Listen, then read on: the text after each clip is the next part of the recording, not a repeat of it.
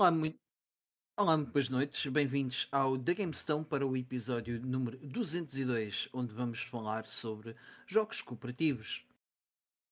Só desligar aqui um som extra que estava aqui a correr em background, peço desculpa.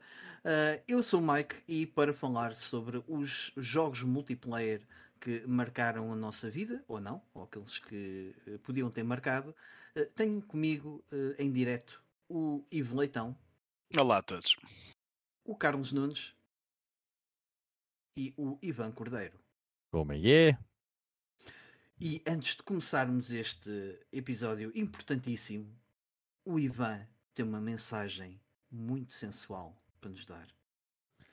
É verdade. Um, Deixem-me só abrir aqui o nosso chat para não perder pitada. que ainda não tinha aqui aberto. Um, e vou aproveitar já para dar boas noites. Ok. Mas um, já lá vamos. Mas João Moreira Uh, já, já veio aqui dizer que não sei se vai ver em direto, mas já, deixei, já deixou o like uh, e aguarda as recomendações dos co-ops uh, bacanas. Um abraço, um abraço, João, obrigado. Um, o Dante Sepp também já está por aí.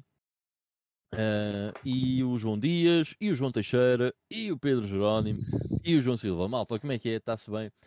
mais falta uma vez. João? Estava aqui a falta, falta o João Marcos, pelo menos. Pois, um, marcas as faltas que... aos Joões. já, já começa a ser eh, fácil marcar as faltas que a gente já, já conhece. Um, mas mais uma vez, boa noite e obrigado a todos por estarem aí desse lado. Um, mas eu tenho aqui uma mensagem, sim, e eu gostava de falar uh, brevemente antes de começarmos o programa.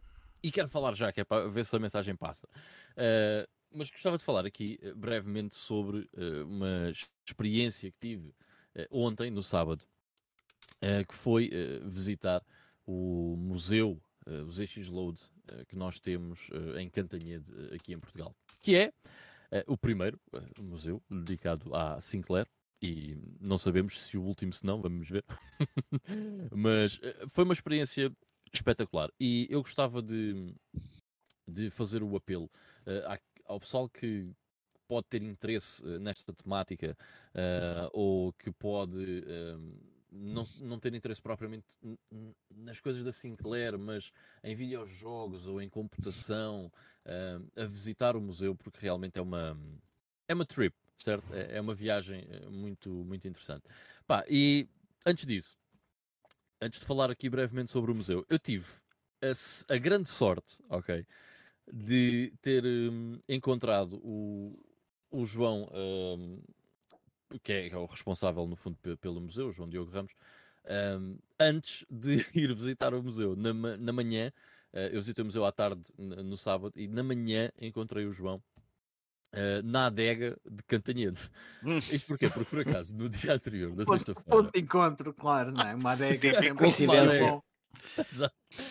Opa, porque no dia anterior uh, tinha, tinha ido jantar a um restaurante fabuloso que já agora, isto é, vou já dar aqui uh, o, as coisas todas que vocês podem fazer em Cantanhede enquanto visitam o museu, que é, tem um hotel muito baratinho, que é o B&B em Cantanhede, não sei se há outro, mas pelo menos esse era barato. Uh, e eu fui jantar a um restaurante incrível, uh, muito, muito, muito bom, que se chamava Marquês de Marialva, mesmo no centro de Cantanhede, Pá, um restaurante mesmo fantástico. E o vinho que nós pedimos nesse restaurante era o Marquês de Marialva, o Reserva 2017, e o vinho era espetacular. E eu disse: uh, bem, nós amanhã de manhã o que é que vamos fazer? Antes de irmos ao museu, porque só íamos à tarde, uh, porque estávamos à espera do meu pai, porque meu pai foi comigo ao, ao museu, porque ele teve um ZX Spectrum quando era, quando era mais pequeno, quando era miúdo. Uh, e ele também tinha interesse em, em ver o museu. mas ele, enquanto nós esperávamos por ele, eu disse: bem, nós vamos à adega buscar algumas garrafas daquele vinho, porque o vinho era incrivelmente bom.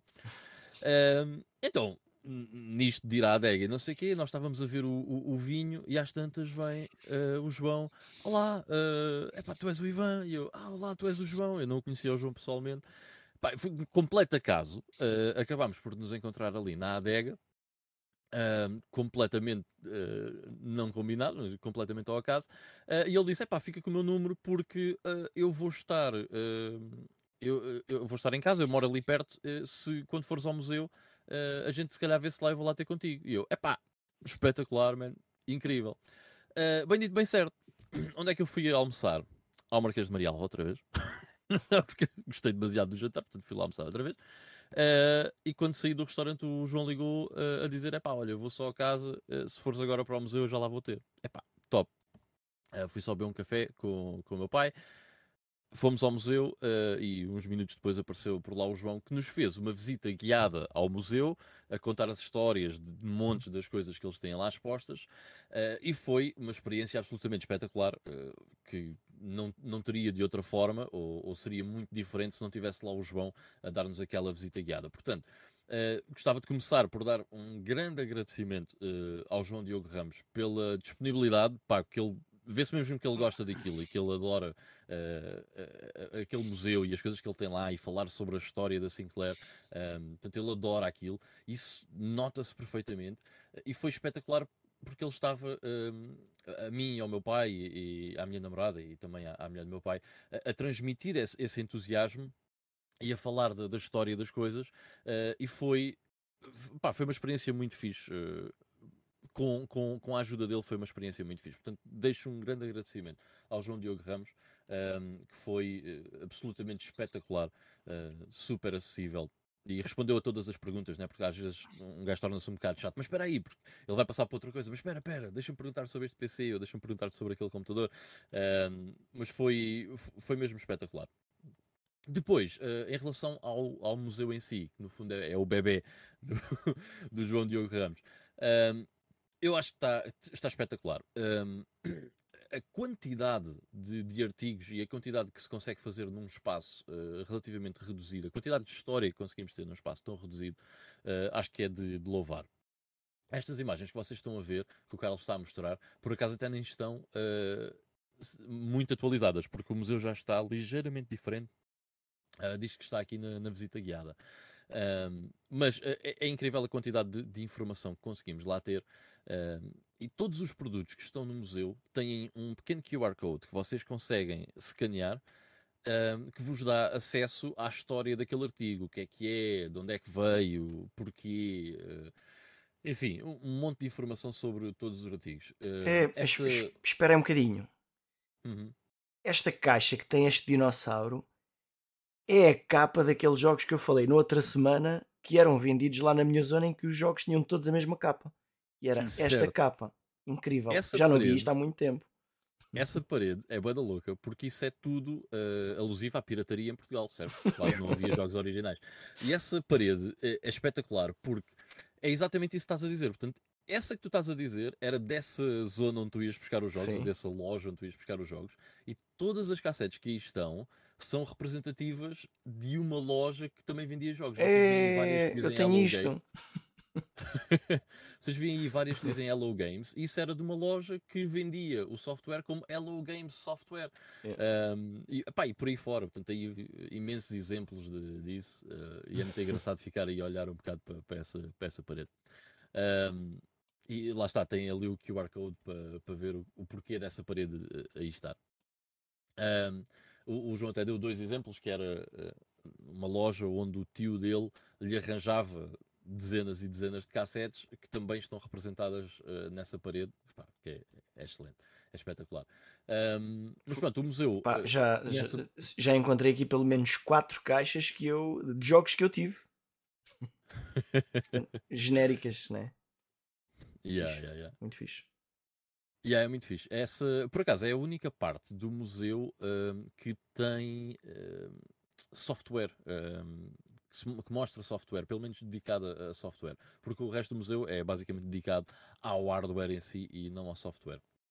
Uh, aqui nesta parte podemos ver a, a tal, o tal veículo elétrico que, que o Clive Sinclair yeah. uh, tentou, tentou não, meteu no mercado, mas foi um grande flop. Uma, que foi uma parceria com, com a Lotus, eh, pá, que é um artigo uh, super interessante que até estava na Lisboa Games Week.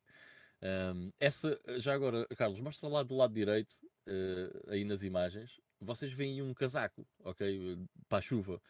Esse casaco é mesmo, foi, era mesmo vendido para usar nesse, nessa, nesse veículo elétrico, é o C5.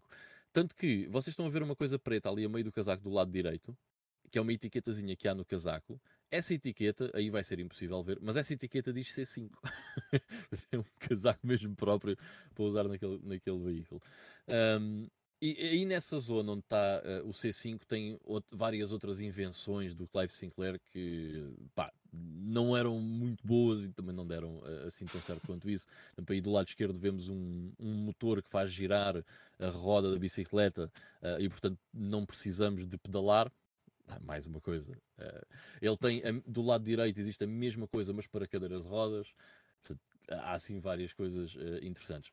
Mas a primeira parte do museu eh, quando nós entramos é, logo à, à, nossa esquerda, tem muito hardware, tem, é, é basicamente dedicado ao hardware.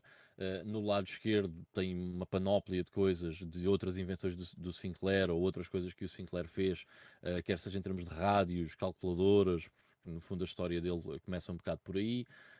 Um, pá, lá está, depois tem pá, dezenas e dezenas de computadores da Timex e clones eh, de todo o mundo, clones estranhos, de, pá, diferentes, um, do Peru, de, do Brasil, uma coisa super engraçada. Então, lá, é, exemplo, é, essa parte que eu tenho mais curiosidade em visitar lá no museu. E yeah, epá, é muito engraçado, tem lá, por exemplo, um, um ZX81 que um, o João disse que quando sai o ZX81, que sai em, em 81, uh, eh, o Brasil, logo a seguir, já tinha um clone do ZX81 um, a circular no mercado deles. Uh, e aquilo havia ali uma. Ele até contou uma história muito interessante, quase de. Uh, como é que se diz? Um, ai. Um, ai, agora não me veio a palavra, mas o que acontecia era, uh, eles no Brasil tinham uma lei qualquer que não os permitia importar hardware para impulsionar. É isso que querias dizer? Exatamente, contrafação. Obrigado. Uh, para impulsionar a produção nacional e não sei o quê. E uhum. então, um, ehm, eles, para fazer este reverse engineering e fazer os clones, havia contactos na Europa e no Brasil que uh, sabiam quando é que a, al alfândega, no fundo, uh, iria estar a deixar passar um, ehm, certas coisas. Tipo, oh, podes demandar no dia 3 para chegar no dia 4, está lá o sócio que eu conheço para conseguir dar a entrada disso no Brasil. Portanto, Uh, havia ali um contra, mesmo que seja quase de contrabando, Pá, e é super interessante. Essa, essas imagens que estão a ver é tudo clones uh, de outros países, de, do 48K ou do 128, pá, ou do ZX81, uh, é, é, muito engraçado. mas não falando do Museu Todo Novo, quero estragar também a, a, surpresa. Mas o que eu queria mesmo era recomendar vivamente que visitem o museu, porque é um autêntico labor of love, ok? E um labor of love que deu muito trabalho, certamente, uh, não só ao, ao, João, mas a, a, mais pessoas envolvidas no projeto. Uh, e recomendo vivamente que, que vão visitar uh, e visitem Cantanhede. No fundo, o, o, facto do museu estar em Cantanhede e das pessoas irem a Cantanhede acaba por beneficiar toda a indústria daquela, de, daquela vila. Um, em termos de restaurantes, o, o, restaurante onde eu comi acabou por ganhar dinheiro com a minha visita ao museu, o, o, o hotel. hotel. também, uh, enfim, uh, os cafés onde eu passei uh, acabaram por beneficiar disso. Portanto, visitem Cantanhede e aproveitem ao visitar Cantanhede. Tem lá este museu que, que, é tão espetacular para quem gosta deste tipo de, de coisas. não posso recomendar um, o suficiente visitarem o Museu uh, Lourdes EX. É um museu pequeno, mas com tanta coisa para ver. E se vocês se interessarem pelas coisas, vocês vão estar constantemente a scanar QR codes, porque o que é que é isto? Aí, o que é que é isto? Epá, o que é que é isto? uh, é espetacular. Uh, e eles têm já muita coisa que eu também achei piada, um, que é uma salinha à parte, que tem algumas coisas mais aleatórias, mas tem muita coisa da Timex. Uh, e achei isso bastante, bastante porreiro incluindo já relógios e sei lá, uma panóplia de coisas diferentes muito interessantes. Uh, e depois, por fim, queria só dar um shout-out. Eu trouxe de lá uma cena que não sabia que existia, que é uma fanzine de ZX Spectrum. Trouxe os volumes todos. Que é a fanzine do, do Planeta Sinclair, que é um site eh, dedicado cenas da Sinclair. Eu trouxe as fanzines e, e vou lê-las todas. Uh, acho que vai ser muito interessante. Não faço ideia qual é que é o conteúdo neste momento, mas aposto que é muito a porreiro. Um, e trouxe também, um, era para trazer uma t-shirt, mas não vi o XL. mas yeah, pode ser que depois consiga eh, combinar com, com o João ele me arranjar uma t-shirt lá do museu. Mas trouxe também, e isto era uma coisa que eu já sabia que lá estava e que tinha muito interesse em trazer, que é um livro que se chama Os Programadores Portugueses.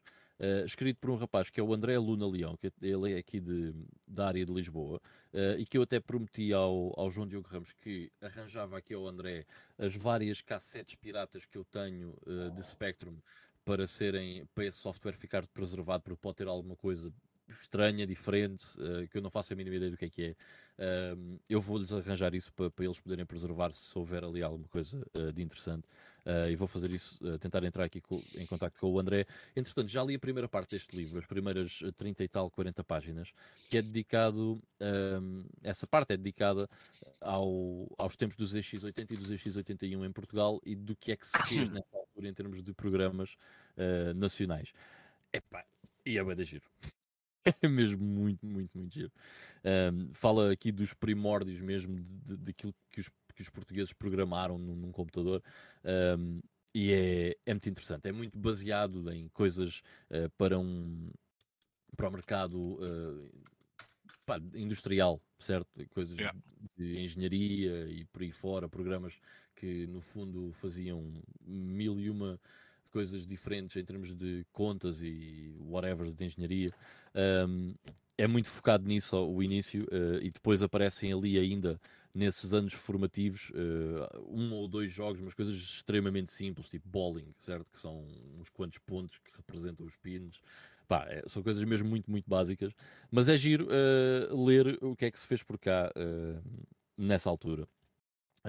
Tenho aqui um, exemplos de programas, sucessões, funções, equações da reta, cálculo de estruturas, uh, uh, contabilidade 2, portanto, este tipo de coisas foi as primeiras coisas que, que foram programadas cá por território nacional. Uh, e nota-se também um, um, trabalho muito grande em termos de investigação para escrever o livro e certamente de falar com muitas pessoas, ter testemunhos, etc., para escrever este livro, porque isto é, é informação que não está disponível. Nem mais lado nenhum. em lado nenhum, yeah, tá. e, por isso é que é tão uh, fixe este livro, uh, que eu também recomendo bastante, pelo menos daquilo que eu li do início, foi muito, muito interessante ler, que é, esta informação está disponível neste livro. Uh, interesse é aqui que, que podem ler sobre, sobre este tema. portanto, yeah, é isso. queria começar o podcast com, com este grande shout-out. Espero que vocês visitem o Museu Lourdes EX, vale bem a pena. E quem sabe, uh, nós até podíamos visitar o museu em conjunto e passar o dia todo a ler QR codes. Era bastante porreiro. eu, eu alinho nisso. Yeah. I mean. É, por acaso, já anda há muito tempo que quero lá ir. Então podíamos combinar. E convidamos e toda a gente ao Meet. Exatamente, yeah. um Meet de Tomers, não é? Dos nossos o, Tomers. O João Silva estava-se a queixar aqui há, há bocadinho. Tu foste, foste aí e não disseste nada. Fui, foi que eu não disse nada. Pá, mas eu uh, estive extremamente ocupado uh, a comer e a beber vinho e, pá, e não deu. Se ele tivesse ido à adega, tinha-te visto lá. É, exatamente, estás a ver? Não estavas, era no sítio certo, no sítio que Exatamente. Estar, na adega. Não sei o que é Belo vinho. dizer João Silva, mas agora tem que, ser, tem que se dizer assim: que se uma pessoa só diz João, Ficam, ficam o Bruno Mendes está a dizer, só se for para ir à adega. Bruno, vamos à adega, na boa. Abrimos garrafas no estacionamento da adega e tudo, vamos embora.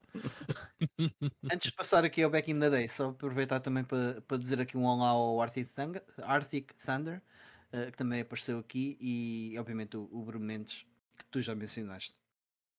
Um, o Pedro Jónim está a perguntar se tem alguma secção Paradise Café. Eu vi uma menção ao Paradise Café numa televisão que estava lá a passar alguns uh, slides informativos sobre certas, uh, certas cenas. por exemplo, estava lá sobre publicações, até estava lá a revista por Start uh, mencionada, com destaque para a segunda edição, que era a edição que falava mais do, Spectrum. Do Spectrum. Um, mas estava lá um slide do Paradise Café, mas de resto não. E eu acho que há dois motivos. Um, primeiro, aquilo não é focado em software de todo, ok? Um, é mesmo focado mais na história da Sinclair, do Circle Life Sinclair, uh, dos computadores da Sinclair e por aí fora. Uh, e da Timex, Sinclair e Timex, uh, muita coisa da Timex. E isso é outra cena que é muita coisa que vocês só vão ver naquele museu porque é da Timex, é exclusivo, é, são coisas exclusivas que, pá, que, que, havia cá em Portugal por causa da, da, fábrica na Costa da Caparica e que estão disponíveis naquele museu e que não há mais, mais lado nenhum e que vocês não podem consultar em mais lado nenhum, que é, é, é espetacular. Um, mas de resto não havia mais nada do Paradise Café por causa, porquê? Por causa disso uh, e porque um, eu acho que eu tenho essa percepção que é o pessoal quer um bocado, uh, não é ignorar, mas fala-se tanto do Paradise Café quando se fala do Spectrum, uh, que me dá a ideia que o pessoal que é mesmo entusiasta por, por Spectrum uh, quer que as pessoas esqueçam um bocado do Paradise Café, porque há tantas outras coisas interessantes quando se pode falar de, de Spectrum. eu acho que é um bocado por aí. Mas pronto, no fundo é, é, isto que eu gostava de dizer. E espero que todos vocês visitem o museu. certamente vão, vão adorar. Isso, e, e a dizer, já não sei se foi, se foi num, num, em algum espaço de comentário que o João teve presente a falar sobre isso, ou se foi até no Lisboa Games Week que, que eu tive uh, a oportunidade de estar lá um bocadinho a, falar com ele. Eu tinha ideia que tu também estavas lá quando, quando eu estava lá com o Tomás e com o. Mas eu estava, só que uh, eu por acaso era para ter cumprimentado o João uh, na Lisboa Games Week. Uh, mas eh, não foi uh, possível porquê? Porque quando eu o ia fazer, ele estava eu... rodeado ali de malta, uh, pá, e não yeah, yeah, estar yeah. a, a incomodar. Portanto, começou a fazer outras coisas, exato. Mas tenho ideia que, que ele mencionou um bocado que o Paradise Café é uma espécie de uh, persona não grata na, na, na, cena do museu porque o pessoal só vai lá para falar disso, Paradise yeah. Café, Paradise Café, e tipo, man, há, há, há muito há mais. coisas, exatamente, não, não, não te foques apenas nisso. Isso é a mesma coisa que haver um gajo que abre um museu sobre cinema e, e toda a gente lá vai. E aqueles filmes da Xixolina? Yeah, uau!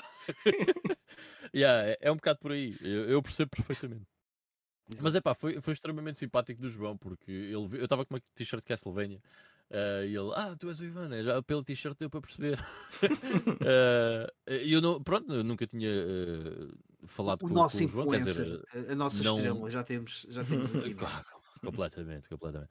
Uh, não pessoalmente, e foi, foi extremamente simpático da parte dele, uh, pode abordar-me, e eu nem, nem tinha reparado que ele estava lá na adega, mas abordar-me e, e ter-se disponibilizado uh, e de imediato para, para fazer para estar ali connosco no museu, pai, foi, foi espetacular. O meu pai, uh, lá está, uh, também adorou uh, a visita, foi, foi espetacular, adorou estar a ouvi-lo. E, e, e te pai... perguntar, isso é uma coisa mais contemporânea ao teu pai, como é que ele, como é que ele se sentiu ali? Epá, uh, não sei, ele adorou, aliás, ele ainda hoje, uh, estávamos a falar disso e antes de eu, de eu me vir embora para baixo, e ele estava a dizer: pá, tens que depois mandar uma mensagem ao rapaz a agradecer, pá, porque foi mesmo espetacular, adorei estar lá no museu e estar a ouvi-lo, ver se mesmo que ele percebe daquilo e que, que é, é entusiasta daquilo, não sei o quê. E ele assim. E aquilo, eh, ele, tá, ele comprou mesmo aqueles artigos todos. E eu assim, ah, a maior, uma grande parte foi ele que, que, que os comprou no eBay, não sei o quê. E ele, não, é preciso muita dedicação e não sei o quê. Portanto, ele adorou a experiência. Não sei uh, ao certo como é que ele se sentiu do estilo. Ei, não sei se Spectrum, já, eu tinha isto quando tinha 15 anos. Estás a ver? Mas, mas que adorou, adorou. Uh, saiu de lá muito, muito contente com aquilo que viu.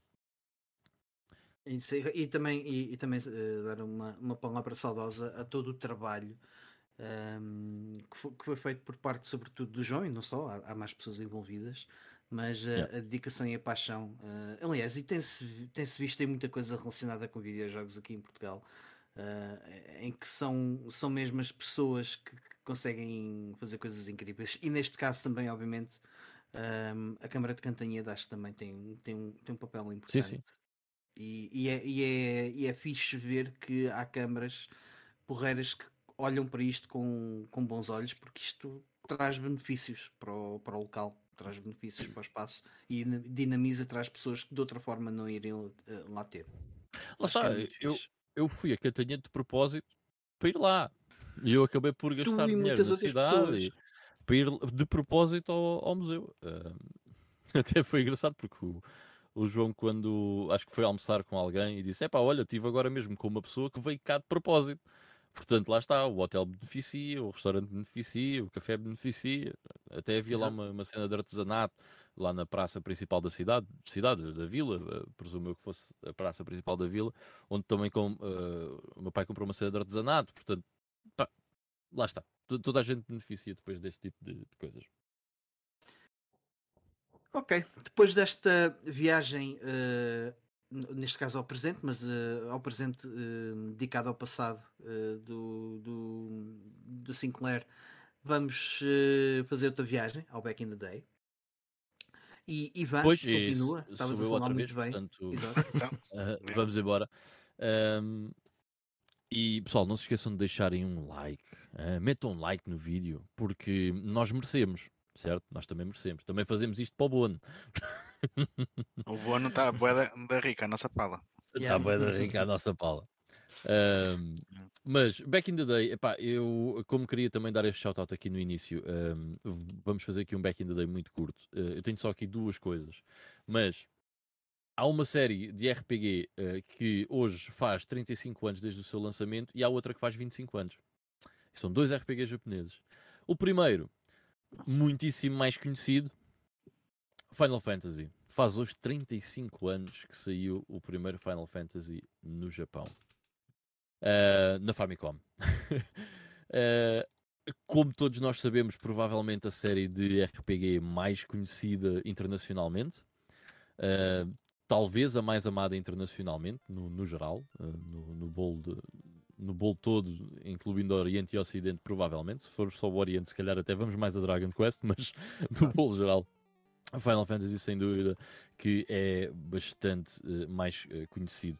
Um, este foi um jogo uh, que cimentou muitas, uh, muitas coisas que viriam, viriam a ser normais em JRPGs aqui para a frente e muita, das, muitas das coisas que Final Fantasy ficaria conhecido todas as suas iterações.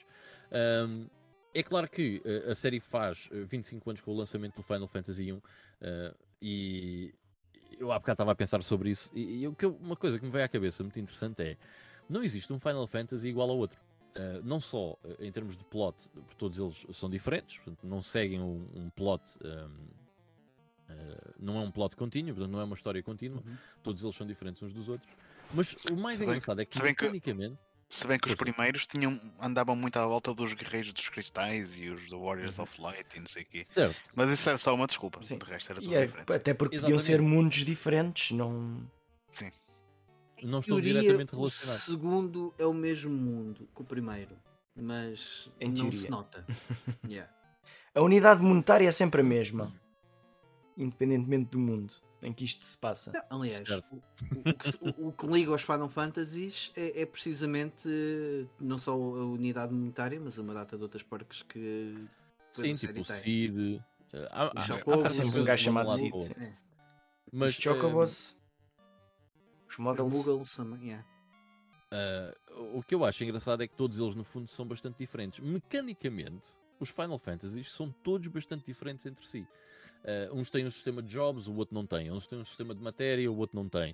Uh, e, todos eles são diferentes, mas uh, eu acho que vai muito de, da opinião depois de cada pessoa, de qual é que é o favorito, de que mecânicas é que prefere. mas não, não há nenhum destes Final Fantasies mais clássicos que seja uh, um mau jogo. Há uns preferidos para, para umas pessoas, outros para, para outras pessoas, mas todos eles têm algo interessante a oferecer. Uh, e todos eles são considerados RPGs uh, eh, clássicos e todos eles são bastante distintos entre si.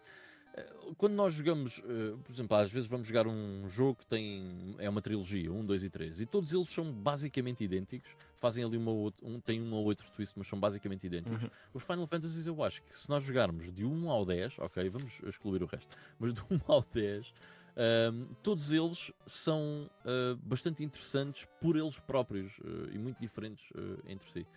Que é, é, muito interessante. É, é, uma série, lá está, super clássica. A maior parte das pessoas que, que gosta de RPGs adora. é a série que introduziu a maior parte das pessoas eh, RPGs aqui no Ocidente, portanto, já falámos aqui muito sobre isso, mas é, é uma série incrível. Primeira série que se pensa quando se fala em JRPGs. Certo, yeah, provavelmente. Yeah. Um, e depois, uh, eh, 25 anos, faz o Grandia. Uh, o Grandia yeah. que sai primeiro para a Sega Saturn, uh, nesta data, e que só sai dois anos depois para a primeira PlayStation. Uh, portanto, houve aqui um gap ainda bastante grande entre o lançamento original e o port para aquela que acabou por ser a consola mais popular dessa geração. Um, eu não sei se algum de vocês já jogou eu... o Grandia. Já jogaste, Ivo? Foi okay. o primeiro RPG daquela geração que eu joguei. Porque eu era um Sim. Sega fanboy e o Grande era suposto ser o Final Fantasy VII Killer.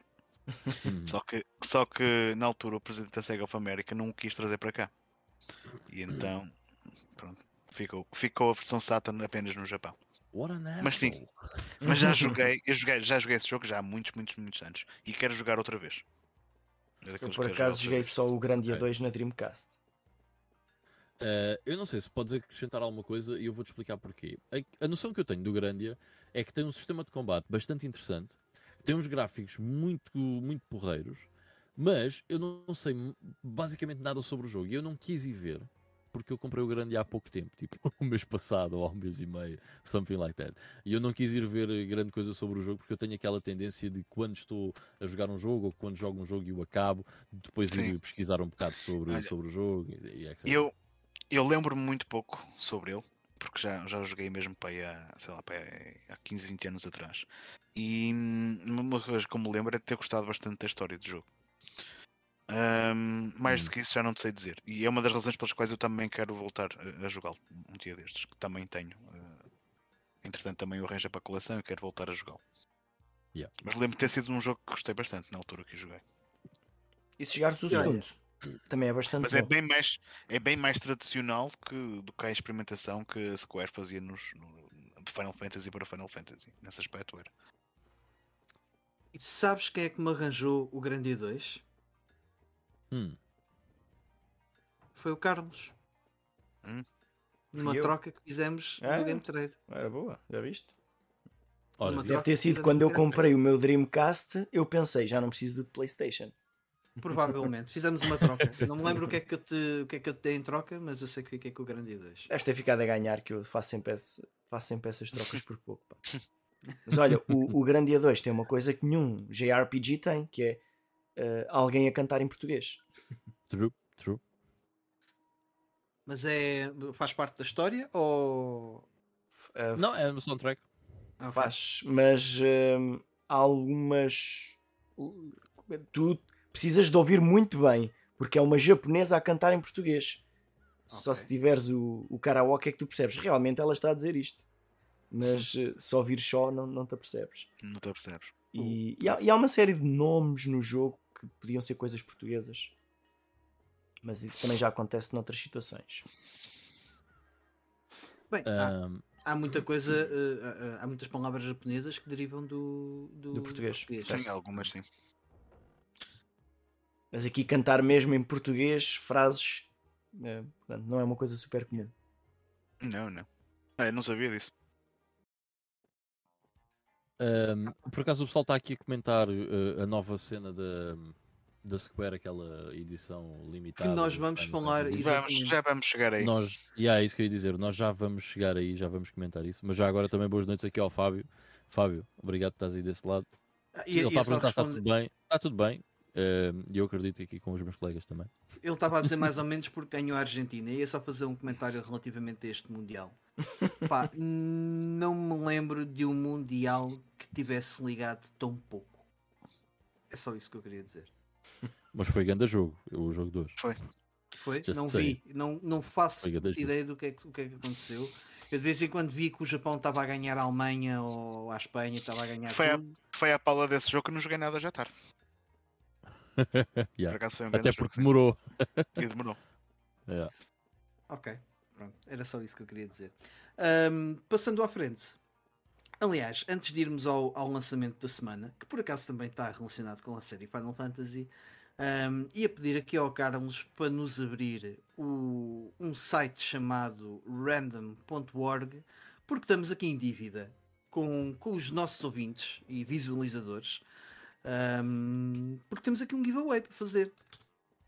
Aliás, temos dois giveaways para fazer giveaways esses que são o Munch Odyssey e o Super Mario uh, Sunshine, uh, que uh, devido a um, um, erro de comunicação da nossa parte no, no, no grupo Facebook acabámos por não por não deixar lá explícito que as pessoas tinham que dizer qual era o jogo que tinham interesse quando fizeram, quando deram o, o feedback sobre o nosso programa, isto relativamente ao, ao, à comemoração do episódio número 200.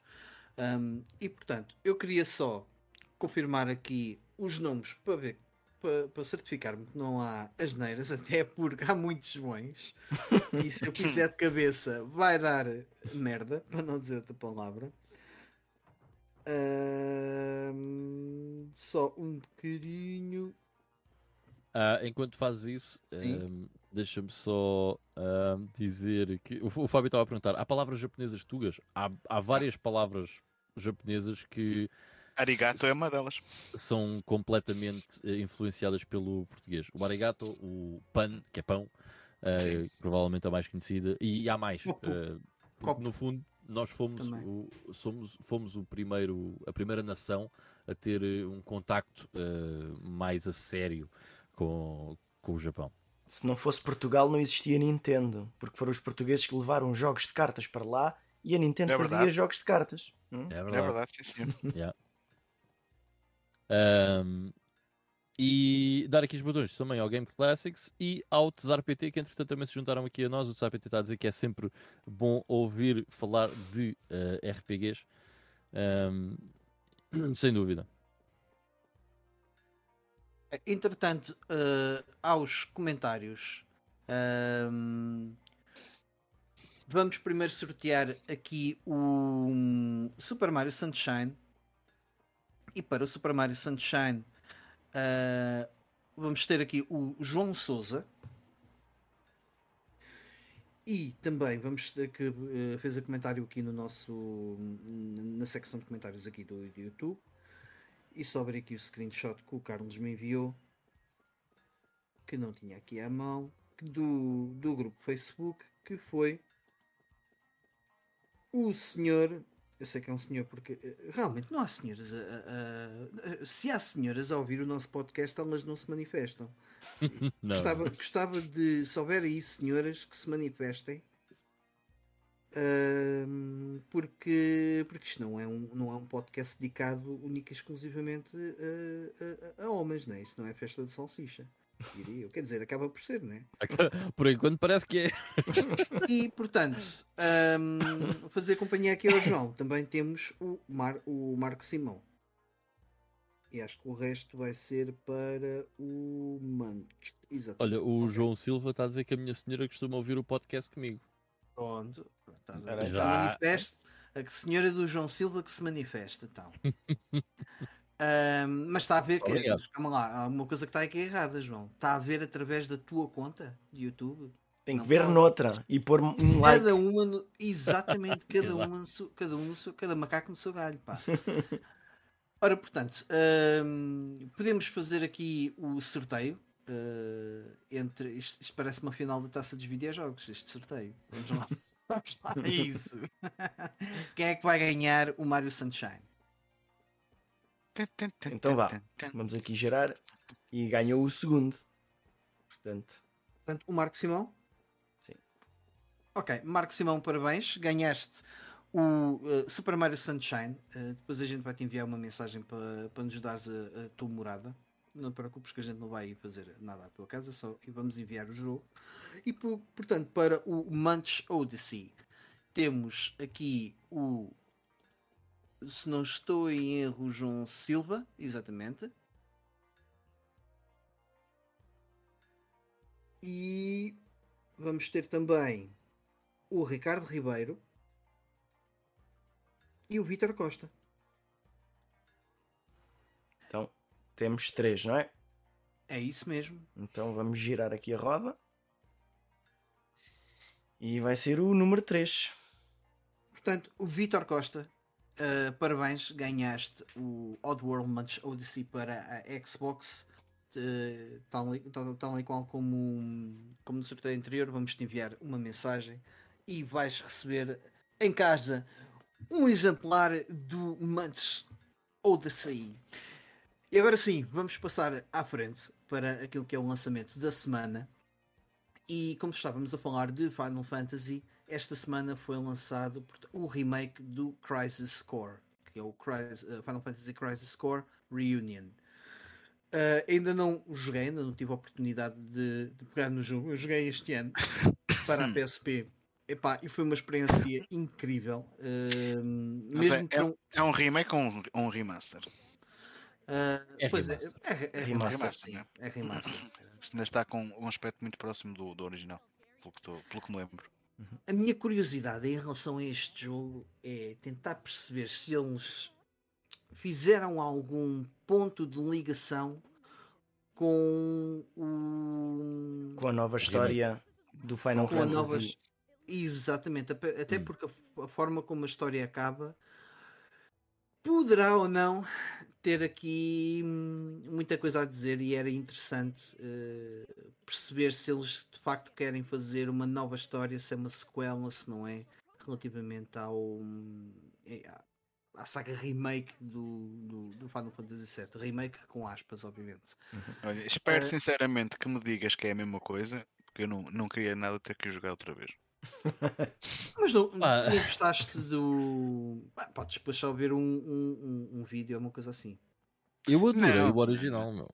Não, não é por aí, não é por aí. É um não, é que, não, é que, não, não é que não, não tenha desgostado de todo, mas para mim acho que foi um jogo bastante longo. Eu já não sei quantas horas é que pus naquilo uhum. e preferia jogar outro RPG do que ter que jogar esta outra vez. Porque eu também não sou o é, maior é, fã do, do universo de Final Fantasy VII. Como, há, como há, ali muitas, há ali muitas missõezinhas uh, que, que, não têm a ver, pá, não são relevantes para a história.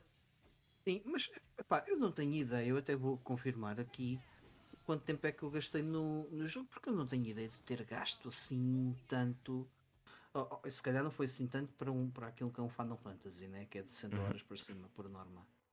Uh, Mas tens a noção que gastaste muito tempo naquelas missões opcionais. Pois é isso. Epá, se numa em específico gastei muito mais do que acho que devia ter gasto. Uh, mas não, mas epá, repara, o que é que é gastar tempo? Eu não, eu não senti que. Ah, foi 38 horas uh, e 10 minutos. Tenho aqui, yeah, 30, 38 horinhas, ainda, ainda é qualquer coisa. Uh, mas foram 38 horas muito bem passadas, é um bocado por aí, não é? Não, Sim, não senti de forma nenhuma que tivesse sido uma seca ou que tivesse uhum. ali a andar a grindar de forma desnecessária. Até porque o combate está muito bem conseguido, tá, é, tá. é bem fluido Sim. e eh, quando ouves o Activating Combat Mode, não ficas, oh meu Deus, lá vem outra vez outro combate. Não, é. Está-se bem. E eu, eu ali a determinada altura consegues perceber como é que podes evitar os, os combates, porque basicamente são lá, pequenas arenas uh, no mapa e tu percebes perfeitamente quando é que vai acontecer um ataque e se fores pelas bordas uh, não, não acabas por não fazer a ativação desses, desses mesmos. Olhem, já agora, vale o que vale, também falei disso noutras situações, o full walkthrough deste jogo, aqui deste, deste gameplay, são 11 horas e meia. Portanto... Eu demorei bem mais que isso, mas também fiz muita coisa secundária. Uhum. Aliás, fiz quase tudo. Isto aqui, mas já sabem puxa. que isto aqui é sempre a aviar. Exato, porque o jogo puxa. Eu, eu, também fiz muita coisa secundária porque o jogo puxou imenso para isso. Uhum. Yeah. Eu não me lembro do sistema de batalha ser assim, tão dinâmico. É, era. É, é Mesmo na PSP? Sim. Sim, eu tenho. tenho, tenho porque não, basic, assim. basicamente usavas os triggers para, para selecionar a magia e os ataques e uhum. depois personalizavas um, portanto o, os menus que tu as ordens que tu querias dar ao personagem e basicamente era isso. Depois ias trocando as ordens e carregavas no X para, para fazer os combates. Aquilo depois perdias, era imenso tempo uh, nos menus a fazer a troca de, portanto, dos, dos, dos ataques que querias selecionar. Okay. Era, era, mais isso. Não sei até que ponto é que eles conseguiram. Isso já deve estar otimizado. Melhorar. É, mas diria que sim. Até porque acabas por ter ah, mais botões e, tu, e, e isso pode ajudar bastante na, na fluidez do, do, sistema de combate. Um, passando, a, passando à frente então, não sei se vocês queriam acrescentar aqui alguma uh, coisa. Olha, só uma coisa, o João estava a dizer que um, o jogo é 50 euros cá em Portugal, o que pronto, podia ser pior, certo? É, é, se bem que é um remaster, mas, mas podia ser pior. Podia ser pior, como já vamos ver daqui a pouco, não é? Isso, olha, já que estás a falar, vamos, vamos então para a nossa secção de notícias e, e vamos continuar em Final Fantasy. Sim, posso. Posso começar já com essa. Portanto, é, o pessoal também já estava aí a falar. Portanto, um, ehm, vocês lembram se temos falado cá nos, nos Pixel Remasters uh, que, que, a Square uh, Enix tem feito ou tem vindo a fazer dos Final Fantasies do 1 ao 6. Uh, até agora têm sido lançados uh, de forma digital. No entanto, esta madrugada a Square Enix anunciou na sua loja que iria pôr à venda uma edição física, duas edições físicas desta coletânea, de uma coletânea de Final Fantasy 1 ao 6, estes Pixel Remasters, uh, que seria exclusiva uh, na, na, loja da, da, Square Enix, em quantidades muito limitadas, com a módica quantia de 75 euros da edição normal e 200 e muitos da edição de colecionador. Uh, e fizeram isso de um dia para o outro, às 6 da manhã, hora portuguesa, estava isto online na, na loja europeia e esgotou num ápice. Portanto, eu não sei o que é que é pior. Uh, eu não sei se Square Enix não gosta de fazer dinheiro, não, não percebo. Não sei qual é, é a cena deles, deles não lançarem isto uh, num formato ou numa, numa release mais uh, normal, a retalho mesmo, não é? não, todos nós concordamos, apesar de, de não ser a minha série de RPGs preferida, Final Fantasy é a série de RPGs que tem uma fanbase maior pelo mundo. Uh, e de certeza que isto iria vender muito bem. Não, eu, não, não, não se entende. É assim, uh, mas para ser sincero, uh, não por 75 euros, acho eu. Não por 75 enganado. euros, sim. Mas 75 mas... euros parece-me ridículo. É ridículo. Okay. É. Eu, não tão eu ridículo como, como a edição de colecionador a 275. Sim. Sim, que nem traz nada do outro mundo, traz um vinil e um artbook grande. Pá, isso era coisa para custar 120 euros em 2012. Enfim. Olha, o, o Fábio está a dizer acordassem cedo e compravam. É pá, não, meu. Olha, mesmo que acordasse muito cedo, não ia comprar, acredito. Mas escutem, está aqui para comprar. Olha, é só carregar neste botão, pre-order, e está feito. Só, Sim. Só é. Depois deixa lá. Compra duas, Carlos. é pá, não sei Olha, se dá. Está aí o João Marques, boas noites, João. Vou já fazer uh, o check-out. Já, já, temos os Joões todos, já estava aí o João que faltava. Pá, falta de atraso, João Marques. Falta de atraso. Lamento. Quer dizer, está cá o, o, João Teixeira. Mas assim, to tá, be tá. honest, tá, tá, tá, tá, tá. a edição de colecionador, I don't really give a shit. Eu, eu não, não tenho eu espaço. Não. Eu não tenho espaço para essas cenas. Mas o que me irrita é mesmo a edição normal. Para além de estar um bocadinho overpriced uh, para o que é, Uh, o facto de eles terem lançado isto apenas na Store e em números tão reduzidos é, é simplesmente estúpido, porque seguramente seria um, lançamento que iria vender bem mais unidades do que acho que eles me colocaram no site. E eles ao terem produzido poucas unidades, certeza que lhes deve ter ficado bem mais caro fazer isto do que se tivessem produzido num lote maior. E vendiam na mesma. Pergunta. Eu faço não, não. uma pergunta. E quem te diz que eles não têm muito mais unidades e estão a criar aqui uma espécie calma, de como... Calma, vamos ver. É assim, não tem sido muito habitual eles fazerem esse tipo de cenas. No entanto... Mas isto também não é tiverem... habitual fazerem isto. Pois não. Se tiverem dois dedos de teste, eles acabam por relançar isto hum, nas lojas. Depois vamos ter o problema de quem deu 75 euros no, no site, se calhar vai se sentir um bocado lesado. No entanto, It is what it is. Podem comprar em, digi podem comprar em digital. Bem preocupado de qualquer isso, forma. Sim. Quanto é que isto custa em digital? Tem uma ideia? Quanto é que vai custar? Deve ser mais caro, não sei. Não faço, não ideia. faço ideia. Não sei. Por acaso não sei. Porque eu não sei se dá para comprar digital a coleção seis jogos de uma vez seis, de uma vez só. Aquilo deve ser se calhar 10 euros cada um, ou 15.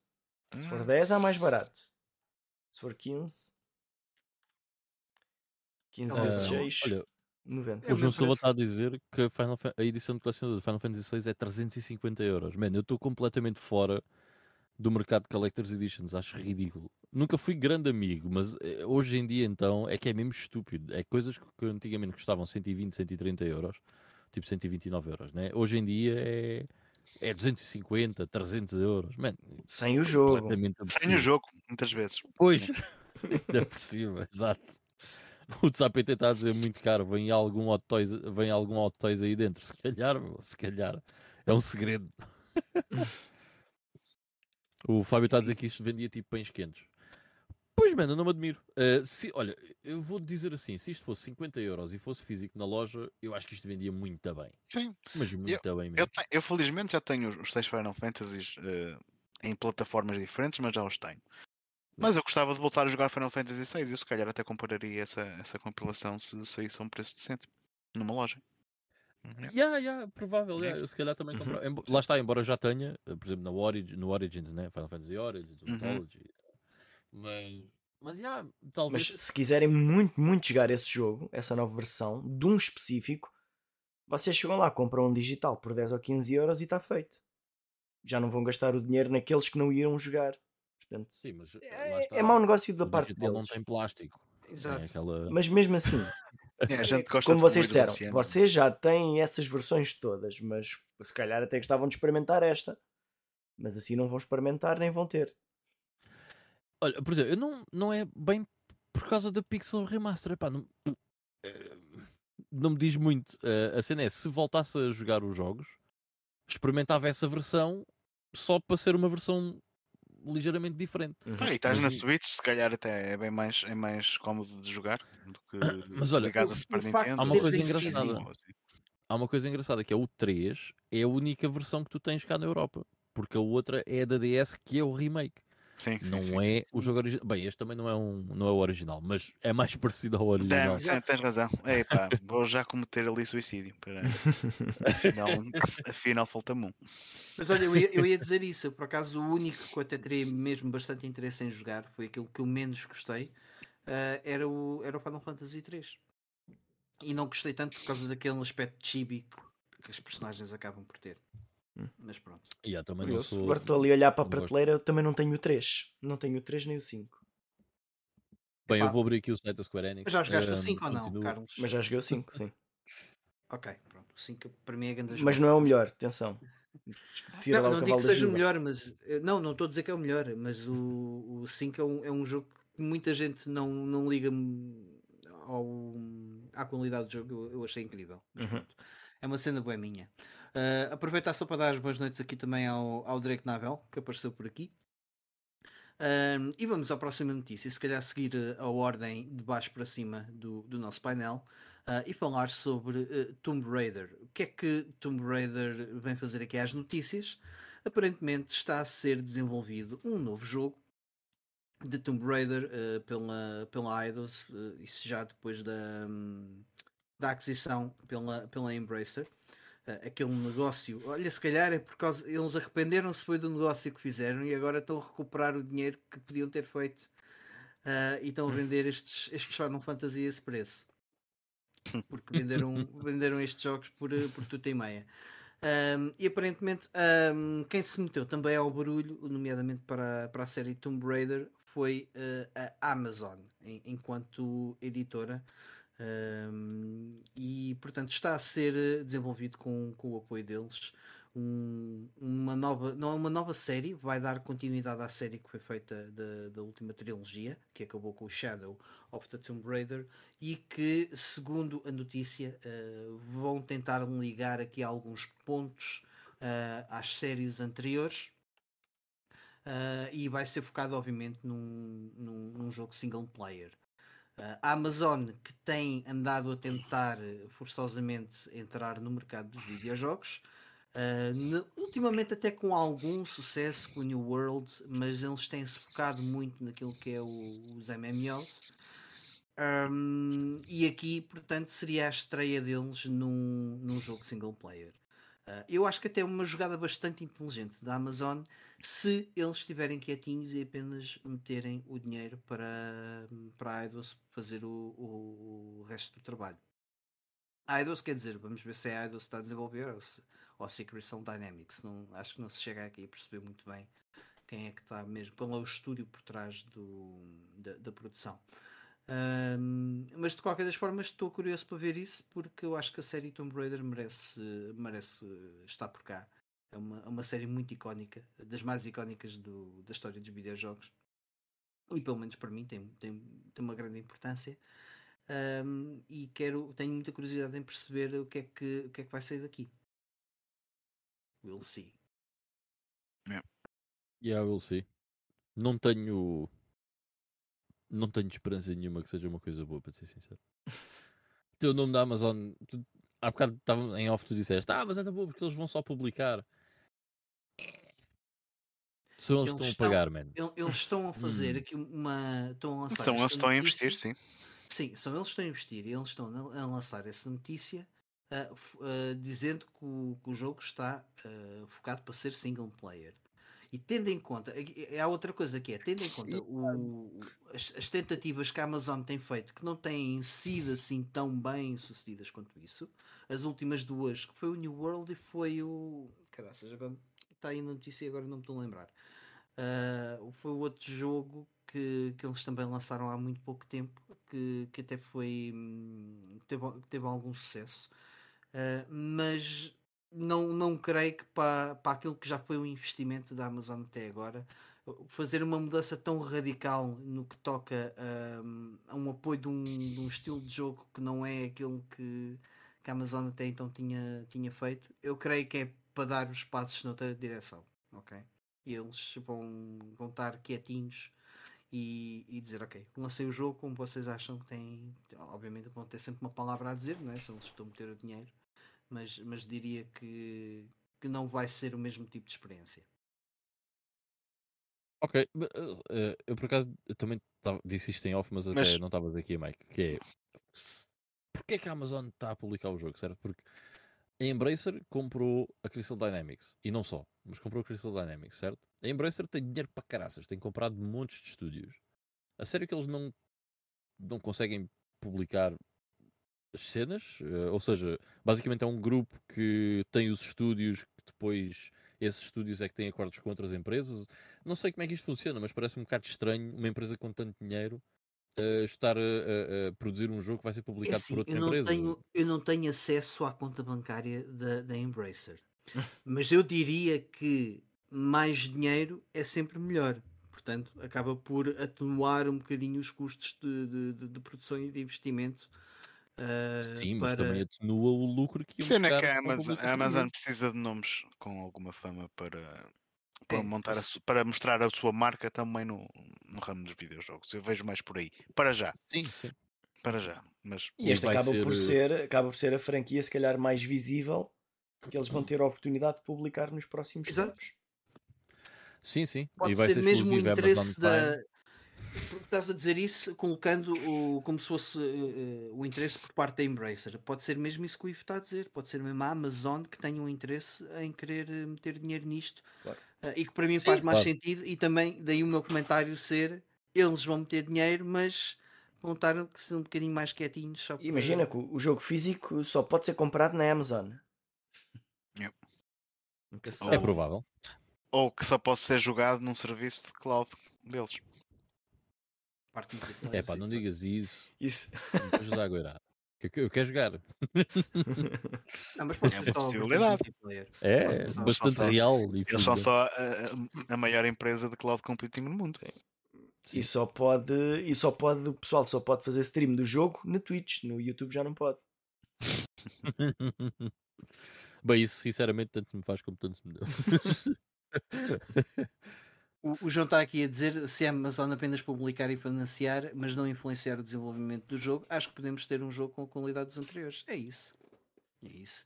Uh, e o Drake Novella também a, comentar aqui que se calhar a Amazon quer diversificar uh, o, negócio. Eu, pá, eu acho que é um, é um, é um bocado por aí. Sim. Eu, sei que, eu percebo o que é que o João está a dizer, mas apenas publicar e, e financiar eu não acho, eu não sei se isso alguma vez acontece, mano. Porque acontece. quando tu estás a financiar, tu queres ter um input ainda que básico sobre aquilo Queres? que o produto é. é claro o, o, input, ah, acho que é normal. Input, o input publicitário pode passar por aí. A gente não sabe, a gente não sabe quanto dinheiro é que a Amazon meteu. A gente não, não, eu não estou a falar de publicidade, estou a falar no design de, do jogo. Uhum. Porque é normal, tu se estás a investir no produto, tu queres ter o mínimo input sobre o, o que é que é o produto. Acho que é. Pá, é mas natural. acho que eles confiam, que a Amazon confia, que eles sabem melhor o que é que é bom para o jogo. Isso não confiarem Depende dos modelos de financiamento. Percebes? Depende dos acordos e modelo de financiamento. Ima imaginem a reunião, é Amazon. Portanto, nós é que sabemos o que é que é bom. E alguém diz, mas vocês sabem porquê? Mas já fizeram alguma coisa de jeito nisto? Não sei, é tipo, não sei se vocês estão a perceber. Nós fizemos Tomb Raider. Também fizemos outras coisas, mas Tomb Raider. Ah, pois é, ok. Por exemplo, imagina, imagina que a, a, a, Amazon, desculpa, imagina que a Amazon iria patrocinar o próximo Pro Evolution Soccer. Só havia o patrocínio da Amazon, todos os jogadores eram patrocinados pela, pela Amazon no Pro Evolution Soccer e só podias comprar jogadores por via do site da Amazon. fazer uh, transações. Imagina, que era uma coisa assim do género. Tinhas de ter o Prime para ter os DLCs. vai na volta, vai acontecer isso. Mas, mas ia dizer, a reunião também não há de ter sido uh, os gajos da, da, da Crystal Dynamics a dizer pá, a ideia é esta, nós achamos que isto vai dar certo uh, e vai ser assim. E a Amazon a dizer: Sim, senhora, quanto é que é preciso? Uh, 250 milhões. Sim, senhor. Ok, pá, estão à vontade. Uh, Se precisarem mais, avisem. Não deve ter sido isto de certeza. Né? claro que não. Devia estar lá um daqueles gajos, de fato, da Amazon a dizer: Pois, então, uh, e como é que vai ser o mundo sandbox uh, do novo, novo Tomb Raider? E quais é que vão ser as medidas da Lara Croft? Exato. uh, mas que loot boxes é que vão pôr? Portanto, uma data de situações. Enfim, não quero adiantar, mas acho que quem está uh, a pôr tanto dinheiro num projeto vai, vai ter sempre um, um, certo input. E eu tenho um bocado de medo desse input por parte da Amazon. Mas uh, eu imagino que tenha mais a ver com a distribuição em si do é. que com. O único receio é que o jogo se torne apenas uma cena de cloud. Olha, o João está a dizer aqui uma coisa que faz uh, bem sentido, que é, ele disse, a Activision também publicou o Sekiro, o Shadows Die Twice, da From Software, e não foi por isso que o jogo foi mau. Pode haver input, uh, mas se não derem liberdade aos criadores, então é um mau investimento. Tens toda a razão. Agora, mas também, não, mas também não sabemos o contrário, não sabemos como é que teria sido se eles não tivessem, se não tivessem sido eles a distribuí-lo. Mas a Activision só distribuiu, uma coisa é distribuir, Sim. outra coisa é editar Sim. e publicar, não sei o quê. A Activision também só, só foi a publisher a no, no Ocidente. Aqui, exatamente. E Uh, não é só isso, que é uh, a Activision não é a Amazon. A Activision, podem dizer o que quiserem da Activision, pá, whatever. Mas a Activision tem um pedigree de videojogos que quase nenhuma outra empresa tem. Portanto, calma, são duas coisas completamente diferentes, né? Sim, Mas a Amazon tem muito mais dinheiro. É, a Amazon já vendeu mais jogos certo. do que a Activision. Sim. Não é? True, é verdade.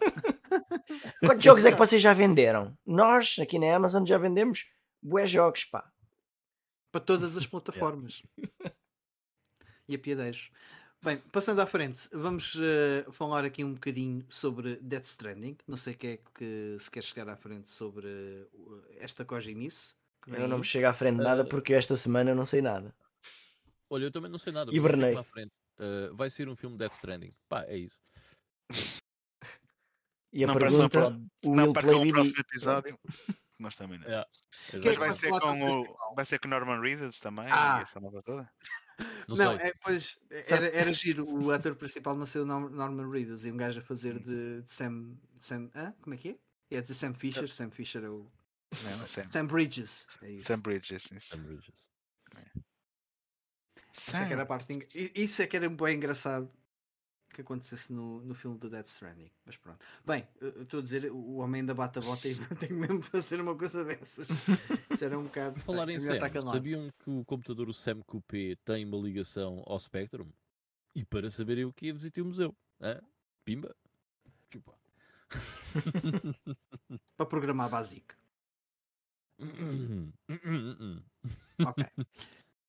Um, então, Dead Stranding, portanto, estamos falados vamos falar sobre os novos exclusivos da, da PlayStation. Sim, olha, eu também posso, posso já dizer o que é que é. Portanto, uh, Last of Us 3 está em, em produção. Uau, grande. Não, ninguém estava à espera disto. Ninguém. no one saw that coming. E uh, que vai ter uma sequela? É pá, já viste. Fogo. Aliás, há um rumor que o Last of Us 3 está em desenvolvimento. É, é um rumor. Ah, não sei ah, quem é que calma. foi o gênio que lançou esse calma, rumor. Espera lá. Mas isso pode ser mentira. Pode, pode, pode. Não sei como é que poderá ser, mas, mas pode. Um, e depois o Spider-Man 2, eh, que pá, por acaso é um jogo que eu até uh, quero, quero jogar. Eu gostei bem do Marvel Spider-Man, o da PS4. Uh, vai sair, portanto, mais para o fim do ano que vem uh, porreiro, pá. Uh, portanto, é, é, um dos exclusivos, dos grandes exclusivos da PlayStation 5 para uh, 2023. E sim, é exclusivo PlayStation 5, pelo que eu vi, não vai sair para PlayStation 4. Uh, portanto, é só mesmo para a nova plataforma. E uh, a única coisa que é um bocado assim, mais surpreendente é que parece que a série Uncharted foi passada para outro estúdio, estúdio que não a Naughty Dog. Portanto, quando sair o Uncharted 6, a notícia vai ser uma das melhores séries. 6 não, desculpem, 5 uma das melhores séries de sempre de ação-aventura. Uh, sai o seu quinto capítulo e é uma merda porque não é feito pelo Naughty Dog. Uh, está aqui uma previsão do futuro. porque vai ser igual e não, vai certeza, eles certeza que vão ter eh, vão estar a supervisionar o projeto. Não me parece que sim, sim, sim. iam mas, entregar aquilo assim sem mais nem ah, menos. se sair tão bom ou melhor, vão dizer, então afinal não precisamos daqueles gajos. Quaisquer um, quaisquer um podem. O, o The Last of Us. Ah, pois, se calhar no Last of Us 4 já não vai ser a Naughty Dog, vai ser outros gajos ainda. Não te esqueças de uma coisa, Carlos, que é uh, eles estão a fazer um novo jogo, mas provavelmente estão a aproveitar todos os assets que a Naughty Dog deixou. E epá, ah, não há olha, uh, o... estúdio melhor que a Naughty Dog para. Mas está tudo também um bocadinho ligado ao que o Ivan estava a dizer há bocado uh, sobre os Final Fantasies. Eles são todos bastante diferentes. Os jogos atualmente, pá, tens um, tens o dois, tens o três, não são muito diferentes uns dos outros.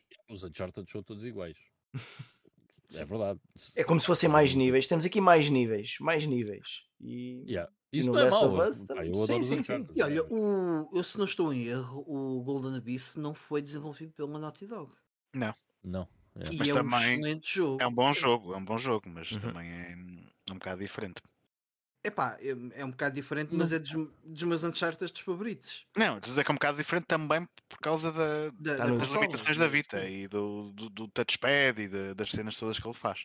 Não é dos gajos que fizeram o Return? Mas, mas Está no meu top 6 de jogos Uncharted. Exato, olha, no meu também. Eu até digo mais, está no meu top 5 de jogos Uncharted. Eu só estou a dizer 6 porque, pá, eu já joguei todos. Mas, uh, pá, vamos ver o que é que vai sair. Mas, ah, acho... não, é da Bend. Uh, é dos gajos que fizeram o Siphon Filter e o Days Gone. Uhum. Olha, mas uh, uma coisa, um, quando falaram de PS4, um, vai sair algum jogo ainda de PS4 durante 2023, destes exclusivos? Exclusivos que estejam planeados? Uh, olha, sinceramente, não estou a ver, não. Pá, não sei. Mesmo que saia, depois se calhar já não sai o DLC. Portanto... Pois, já chegámos a essa fase. Era, um... era, era um bocado polémico isso, uh, estarem a lançar ainda jogos da, da Sony Olhem, não sei, mas senhores, eu pela primeira, vez, pela primeira vez entrei numa loja e vi uma, uma PlayStation 5. Pela primeira Oi, vez fui um centro boa. comercial e levei as pessoas com a PlayStation sério? 5 uh, a passear-se pelo shopping. Portanto, as coisas cá estão a começar a mudar. Uou. A pena é que tenhas que dar para aí 700 euros, 800 euros para uma PlayStation 5, mais não sei quantos jogos e um comando e não sei o ah, quê. Pronto. Isso é que é uma burrice de todos os tamanhos, mas pronto.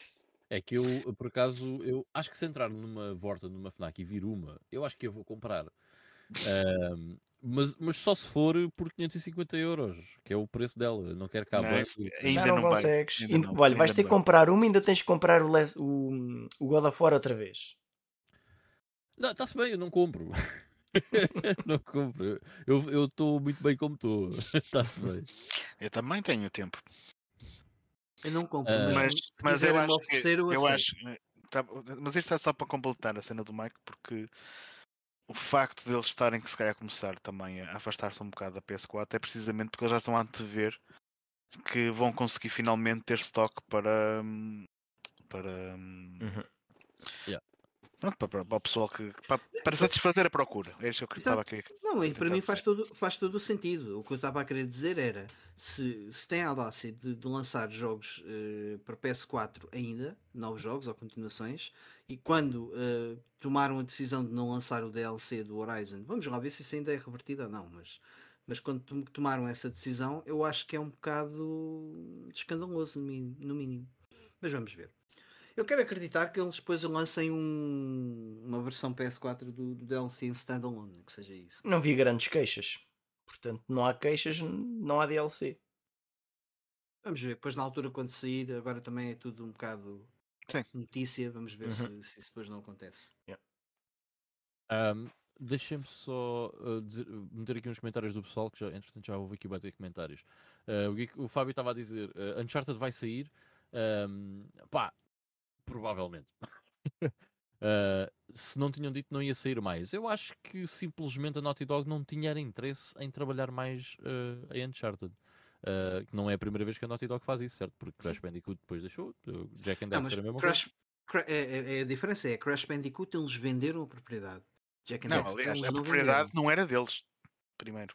Sim, certo. era da Universal. Era é. da, da, da, Fox ou Universal. Universal. Era o Universal. Universal. Um, sim, mas abandonaram, o que eu quero dizer é isso. O Jack and Dexter não. O Jack and Dexter acho que ainda é deles. Uhum. De qualquer uh, forma, não quiseram dizer... fazer mais nada. E aqui há yeah. de ser um reboot qualquer. Maybe, maybe. Uh, o João Marcos estava a dizer, desculpa a ignorância, mas o Miles Morales não era tecnicamente o Spider-Man 2. Uh, tecnicamente, não. Tecnicamente era um DLC uh, glorificado. é uma expansão. Chama, epá, essa é uma expansão, DLC é, é uma Sim. expansão, ponto. É como, é expansão. como tinham no Red, no Red Dead Redemption, também havia aquele cena de zombies. Yeah. One Dead Nightmare, yeah. Sim. Aliás, acho que nem sei é se um, a gente pode considerar um uma expansão. Era um Gaiden. Porque o, o jogo pode ser, é, é, foi vendido em standalone, portanto só podemos. Uh, não é?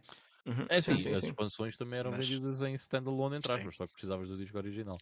Deixaste, é, deixaste é de precisar de ter o disco original, mas tens Exato. muitos jogos que, uhum. que eram, começaram por sendo expansões, sim. Uh, nas consolas não faz sentido o conceito de expansão que havia no PC. É, é diferente. Uh, aliás, por exemplo, o, dá um exemplo, o Command Conquer. Uh, o primeiro, tem uma. O Comic Con Red Alert tem aquela cena que é o Retaliation, ok? E o Retaliation no PC precisa do disco original, mas na PS1 é standalone. Uhum. Portanto é diferente, nunca funcionou. O conceito de expansão nas consolas nunca funcionou uhum. da mesma maneira. E também um, não há assim muitos, muitos jogos uh, neste sistema.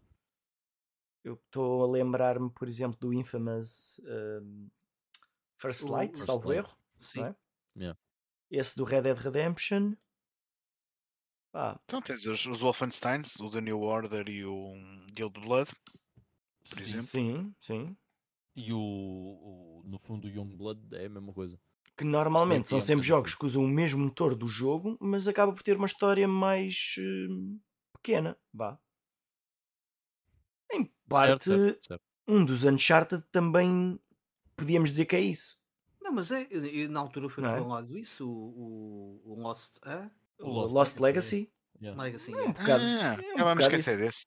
Yeah. O Lost Legacy. Realmente, Há bocado, quando nós estávamos a dizer 6, estávamos a incluir esse, né? O yeah, Lost yeah, Legacy era mesmo para ser um DLC, só que depois acharam que, peraí, se calhar dá para vender em standalone. Tipo, depois um bocadinho mais barato. E sim. Yeah. Foi, não, precisamente isso. Um, jogo era fixe, pá. Yeah, yeah, não, o Lost Legacy é um, é um jogo muito bom. É muito pequeno, mas, mas é um jogo muito bom. Uhum. O Tzapita está a dizer, o Uncharted, uh, o Avatar também não, vai, não ia sair, demorou, mas saiu. Pois é, saiu o Avatar, o novo Avatar no cinema. Yeah. Há quem diga que está tá fixe, há quem diga que não. Está ali um bocado mixed feelings, aparentemente. Uh, o ah, mas hoje, em, hoje em dia o que é que não é mixed feelings, Iba? Não me digas que não gostamos todos do mesmo. Como é que é possível? Yeah, uou. o João Silva está a dizer que o Uncharted da PS Vita era muito fixe, dentro do que a Vita conseguia fazer, uh, e não foi a Naughty Dog a fazer, lá está, foi, foi a Bent. Um, e. Ah, olha, o João Teixeira estava aqui a dizer Uncharted 4, 2, 1 e 3, os outros não jogou. Por acaso é uma pergunta interessante para fazer: quais é que são os vossos Uncharted favoritos aí do pessoal que nos está a ver? Um, eu digo já que o meu favorito é o segundo. Yeah. Yeah, eu acho que o segundo é brutal. É gosto, gosto mesmo bem do Começa logo de uma maneira inesquecível. Mas também gostei bastante do 4. Olha, o, o Tsar PT sim. falou aqui de um. Realmente, esse caso é que é um bocado chato. Uh, não é um DLC, mas é uma, uma prequela. Um, não sei como é que isso se chama. Uh, foi o, ah, eu... o Ground Zeroes. A Ground Zeroes. O Ground Zeroes é, o Ground Zeroes é, é um, uma expansão ao contrário. Lanças primeiro uma introdução Yeah.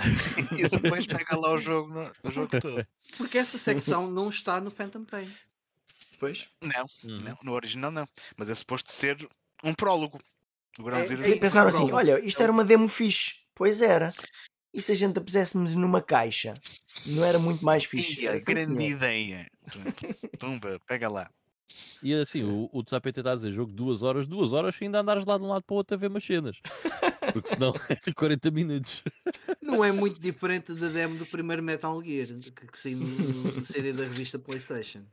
pois, e, e, aqui custava 40 paus, não era 5 euros e já trazias a revista. Não, mentira. O, o, há boa coisas depois pode-se fazer no jogo, mas é tipo, é um bocado fabricado a forma como, como pode-se estender o, o tempo de jogo de, de, desse, desse prólogo. Uh... Konami, enfim, por isso é que o Kojima basou na altura. Yeah, uh... Enfim, uh, deixa-me só dizer que aqui então o João Silva. Ai, desculpa, o Tsar.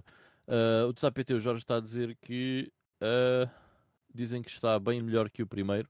Visualmente é brutal. O primeiro já era, mas temos de ver em IMAX. Ah, isto é do Avatar. Que, pois, o que eu li do Avatar nas críticas negativas é que o filme uh, visualmente é espetacular, mas depois em termos de história é, é um bocado nulo. Uh, ah, e já o, primeiro, já o primeiro era. Primeiro é a história de Pocahontas. Eh, ponto. É Pocahontas 3D, yeah. Não sejam uh, assim. É o João Silva está a dizer que o favorito de Uncharted dele é entre o 2 e o 4. O Bruno Mendes, Uncharted favorito 2 e 4 também. E o João Dias, Uncharted 2 também. Portanto, Yeah, acho que o Uncharted 2 é, é aquele que o é. pessoal costuma considerar é o, como. É o Sonic 2 da PlayStation 3. Olha, bem visto. Yeah. Bem visto. Sem dúvida.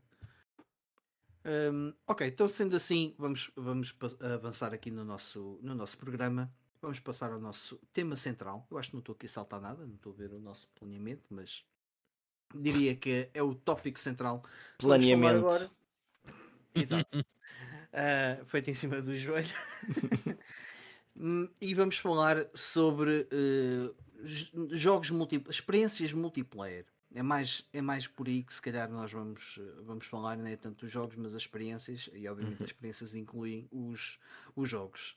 Uh, para iniciar este tópico, eu faço a seguinte pergunta: quando pensam em experiências multiplayer, agora, o que é que é a primeira coisa que vos vem, que vos vem à cabeça? Golden Axe. All online. Eu hoje em dia, eu, assim que penso em experiências multiplayer, eu penso online. Yeah. Uhum. Automaticamente. Eu já não consigo pensar. Eu ainda, de... eu ainda vou lá atrás, porque eu raramente jogo multiplayer hoje em dia. A não ser que é com encontros, encontros com amigos e cenas assim. Mas eu vou mesmo buscar sempre as memórias do bom quando eu... multiplayer. Eu, mas, eu mas, hoje em dia hoje em dia é muito online aliás um, foi há alguns tempos atrás eu sugeri este tema mesmo para termos a oportunidade de falar aqui de multiplayer menos online. Portanto tirarmos o online aqui da equação e falarmos de, da experiência que hoje em dia já não se tem muito que é estar ao lado de alguém a jogar com ela ou contra ela.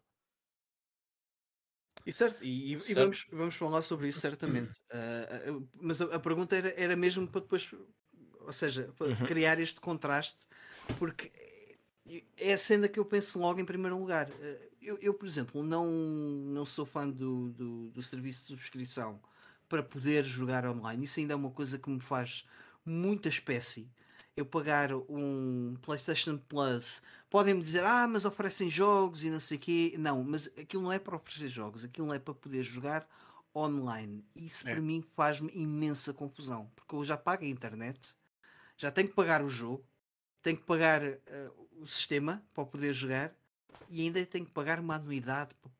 Pá, olha, não faz sentido. E a pessoa um que sistema... joga contigo também tem de pagar exatamente certo. as mesmas coisas há um sistema que nunca te cholou nesse aspecto. Continua a não cholar. E só tem duas letras. PS3. Não. PC. PC. eu sei, eu sei. mas, mas é isso. Ba basicamente é isso. Eu nunca compreendi muito bem. Uh, Podem-me dizer, ah, é por causa da experiência, dos servidores, nananã, blá blá blá. Epá. Epá, eu também não. não. Ainda por cima vindo de um background de PC, sempre achei absolutamente não. ridículo ter que pagar para poder jogar online. Não faz sentido nenhum. Mas pronto, é assim, há um custo uh, ah. associado à manutenção de todos os jogos que vocês sempre gostaram de jogar. Certo. Agora, se me perguntarem, então como é que no PC eles fazem isso? Pois. Uh... É o pessoal da consolas Meu. que estão a pagar. Olha lá, no, no, por exemplo, no Counter-Strike uh, havia pessoal que tinha PCs, um PC secundário, para ter um servidor onde nós jogávamos. Uhum. Sim. Mas isso sempre... era um servidor. Isso é... Lá, lá está. Isso é diferente. Uma coisa é que estás a jogar nos servidores uh, oficiais, não é? Outra coisa é que tu estás a fazer hosting de, de, um evento. Aí, aí a parte da a carga toda vai para a tua máquina, por exemplo. Sim, sim, sim, sim. Não. É? Mas, por exemplo, no Counter-Strike os é servidores é oficiais era. Não havia propriamente servidores oficiais. Eram, eram outros gajos. Eram outros gajos. Tipo, sim, estou a falar, estou a falar muito, sim, muito é, conhecidos, tipo a Frag Leader, sim, né? Sim, a Frag Leader era. Eram PCs de outros gajos que tinham os servidores da Frag Leader. Mas isso, é, isso era os, os Counter-Strikes dos antigamente. Mas no Call of Duties, no Call of Duties de hoje já não. A coisa já não rola assim. Certo, certo. Porque depois tens os ranked não, matches não em que está pronto, está tudo vá, unificado e anda nesse sentido. Mas uh, para pôr aqui um, um, ponto aqui nesta parte do online, eu pessoalmente eu muito, muito raramente jogo qualquer jogo que tenha online. Uhum. Às vezes jogo jogos que têm online, mas eu jogo só a parte da campanha offline. Por exemplo, se eu jogar um Call of Duty, posso experimentar um bocadinho só para ver como é que aquilo é, mas em muitos casos eu nem sequer tento uma única vez porque sinto que que aqueles que, que até corro o perigo de eu não conseguir largar o jogo durante algum tempo uh, e sinto que estou no final eu sei que vou sentir que perdi tempo é mais por causa disso isso de... acontece-me com 99% eu, eu é muito epá, nem me lembro o último jogo que experimentei online para ser uhum. sincero Tens, olha, uh, Death Stranding, por exemplo, mas é um ah, online uh, diferente. Isso é um Sim. online passivo, portanto é mas, como. Mas tu precisas ter, não precisas ter Plus para, para, para esse online passivo estar ativo, ou, ou hum. nesse caso é uma exceção. Por acaso é uma, uma questão. Não, não, tens que ter. Não. Quer dizer, não, tens que ter, tens, tens que ter. O que? O PlayStation Plus? Hum. Tens que ter no, para o Death Stranding, para o Demon Souls, Dark Souls, tens que ter. Mas há, há jogos que não precisam. Quando, Os jogos free to play não precisam. na altura, eu, eu apanhei as cenas construídas por, por outros jogadores. Pois, andei lá eu a construir. Quando eu jogava, ninguém construía. Eu é que estava ali a gastar recursos para, mas, para fazer as estradas e não sei o quê. Epá, agora pode. Ok, se calhar no Death Stranding não. Mas eu, eu já tinha. Eu mas já no, tinha no, Dar, no Dark Souls, por exemplo, no Bloodborne e não sei o que, era preciso sim. Na PS4. tinhas também PVP, não é? Podias invadir os, os, os, mundos dos outros e andar lá a porrada. Mesmo, mesmo no Elden Ring, eu costumo ter aquilo desligado. Eu vou, quando eu for jogar os Souls, eu vou tirar o cabo de rede da consola. Não há invasões para ninguém, não quero saber.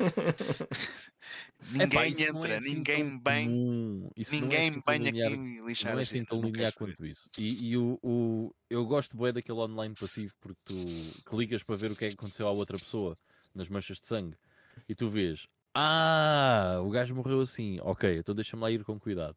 Uh, ou então é um gajo a fazer adeus e depois manda-se para um precipício. E no fundo o que o gajo está a dizer é: aqui neste, se te mandares neste precipício, vais calhar ali numa pedra que tem um item secreto ou uma coisa assim. Yeah, yeah. Há certas coisas que são fixas nesse, nesse tipo de online. É, a, a, primeira vez que eu joguei ao Demon Souls, uh, ainda antes de haver na Europa, uma das primeiras coisas que eu vi é, uh, portanto, Tipo, deixa-te cair aqui. E eu deixei-me cair ali e morri. Não gostei. Exatamente. Olha, entretanto, aqui no, no, nosso chat, o, o Tsar PC, uh, PT está aqui já uh, a dizer: posso começar pelos jogos de estratégia, por exemplo, o Goblin Commander multilocal, uh, em que ele metia a capa A4 no meio da TV para ninguém ver o jogo isso, um do outro. E isso siga. Você, temos que ir lá porque é bem engraçado. Eu nunca fiz isso, por acaso. Não, também não. Um... Mas nos penaltis, não é? olhar para o comando do vizinho, é um clássico. Sem dúvida nenhuma. Exato. Uh, o, o, o Fábio o Geekobi está a dizer se é para tirar o online da conversa, tenho mesmo que ir ao baú da, da memória. Yeah, yeah. Uh, quer dizer, não têm, não têm. Não Nós é que já somos demasiado várias... adultos para trazermos muitas vezes amigos a jogar cá em casa. Mas Ainda há pouco tempo tive aqui um convívio em casa e estivemos a jogar eh, no, no, no spa. Uh, tu talvez estiveste cá em casa. E, e atenção, eh, a experiência de tu jogares com, com outra pessoa não tem que necessariamente ser um jogo multiplayer. Tens sempre o velho, passa cá o comando que agora morreste. Certo, certo, certo. Sim, sim, sim. Roda bota fora. Exatamente. Que eu acho bota fora, por exemplo. Alguns dos Uncharted eu joguei com a minha namorada assim. Yeah. Uh, e, e, e, mesmo que, olha, no meu caso, a minha mulher não gosta de jogar, por exemplo. E já houve jogos, uh, que não são muitos, em que ela uh, fica simplesmente a dar a opinião do que é que se deve fazer, ou ajudar a fazer algum puzzle. Isso também yeah. é uma forma de jogarmos com outra pessoa. Está a participar. Mesmo sem ela tocar no comando. Yeah, yeah, yeah. E, e, jogos de. e nem é uma questão de roda bota fora. Olha, agora tá, até me estava a lembrar, por exemplo, do, do Heavy Rain, em que aquilo existem quatro personagens com quem a gente podemos jogar. E quando era dois deles jogava eu, quando eram outros dois jogava ela. Portanto, e cada um tomava as suas decisões e, uh, portanto, e transformávamos aquilo numa experiência mais interessante do que se estivéssemos sozinhos. Epá, nessa cena de a pessoa está ao lado né, e vai dando umas dicas, houve uma vez que a minha namorada diz assim: então se calhar é para fazer isto. E eu pensei, eu, eu virei para ela, mas no gozo, né, mas disse assim: percebes lá alguma coisa tudo de game design? e depois às tantas andei ali de lado para o outro e era mesmo para fazer o que ela estava a dizer. Mas olha que dá ajuda, porque também acontece a mesma cena com a Ana comigo, em que eu estou a jogar e ela estou tão concentrado naquilo que estou a fazer que ela vê outras coisas outras sim, sim, sim, sim, é, é isso claro. Yeah, yeah. por exemplo no, lá está no Uncharted eu andava à procura dos collectibles ele dizia ah, tem ali uma cena a brilhar ali eu, ah ok deixa-me primeiro matar estes gajos e depois vou lá não estás à, à, procura yeah. disso não é? não estás a olhar para isso hum. mas por outro é. lado já tinha falado isto na semana passada no Death Stranding foi bué estressante porque sempre que via uma caixa tinha alguém a dizer: Não vais apanhar aquela caixa, pode ser importante. não, não, deixa estar, já estou farto de caixa. A mexer com o teu OCD, não é? é. Tu a controlaste e ela ainda a fazer pior. Olha, já agora, Death Stranding, não precisas mesmo. Agora estava-me a lembrar, havia mensagens que os jogadores podiam deixar uh, antes de determinadas zonas. Eu chegava a apanhar uh, mensagens que o pessoal dizia: tipo, cuidado, isto é uma zona de. Já não lembro do nome dos bichos. Uh, que apareceram lá. Yeah. Mas isso é uma zona de, é uma zona de perigo. Uhum. Tinhas, tinhas essa cena. Ah, mas uh, o Bruno, desculpem só ir aqui aos comentários, que senão não tarda, uh, perco o fio à meada. O, o Bruno Mendes estava aqui a dizer que o online o único que vai jogando é o Asphalt Legends 9 na Switch, uh, em que já vai com 340 horas. Jesus Man. Christ. acabavas 240 muito... horas de um cada um, cada um sabe de si, Bruno, mas tu acabavas muito jogo com 340 horas. Isto, atenção, faz o que tu quiseres, né? não, isto não é julgamento. É, uh, é. O, o, o também depois diz, acrescenta aqui o Senhor dos Anéis no regresso do Rei era brutal jogarem com o op local.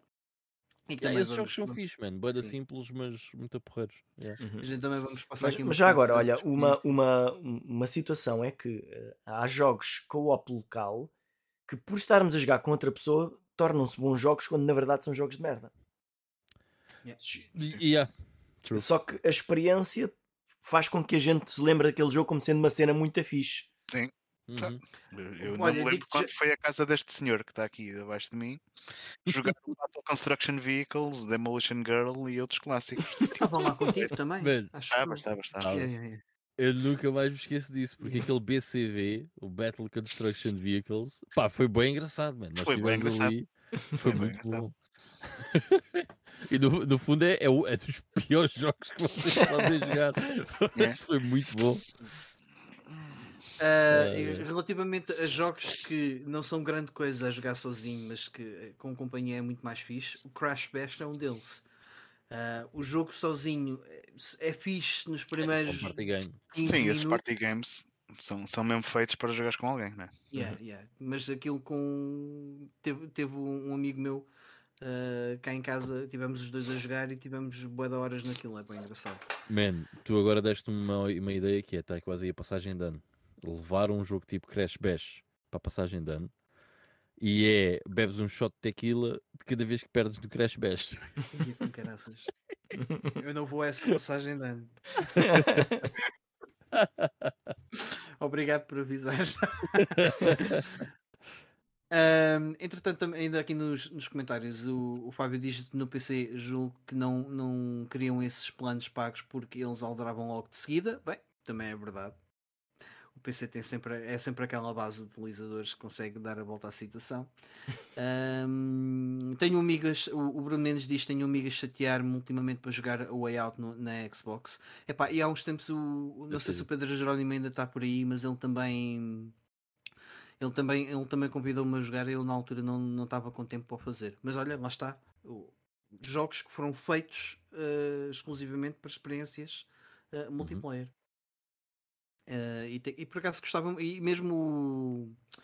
Ai caraças, o que ganhou o, o, o, Game of the Year o, o ano passado. O, é o It Takes Two. It Takes Two. Yeah. Também gostava de, de, de jogar isso. Uhum. Um, Esse é um, é um excelente exemplo de um jogo que pode ser jogado online com amigos, mas se esse amigo estiver lá ao lado, a experiência torna-se diferente. Uhum. O TAPT também uh, refere aqui uh, o Mortal Kombat Shaolin Monks, que em co-op é fixe. Ainda tenho que pegar nesse jogo. Nunca, nunca peguei, não faço mesmo mínima ideia o que é que, o que, é que seja o jogo.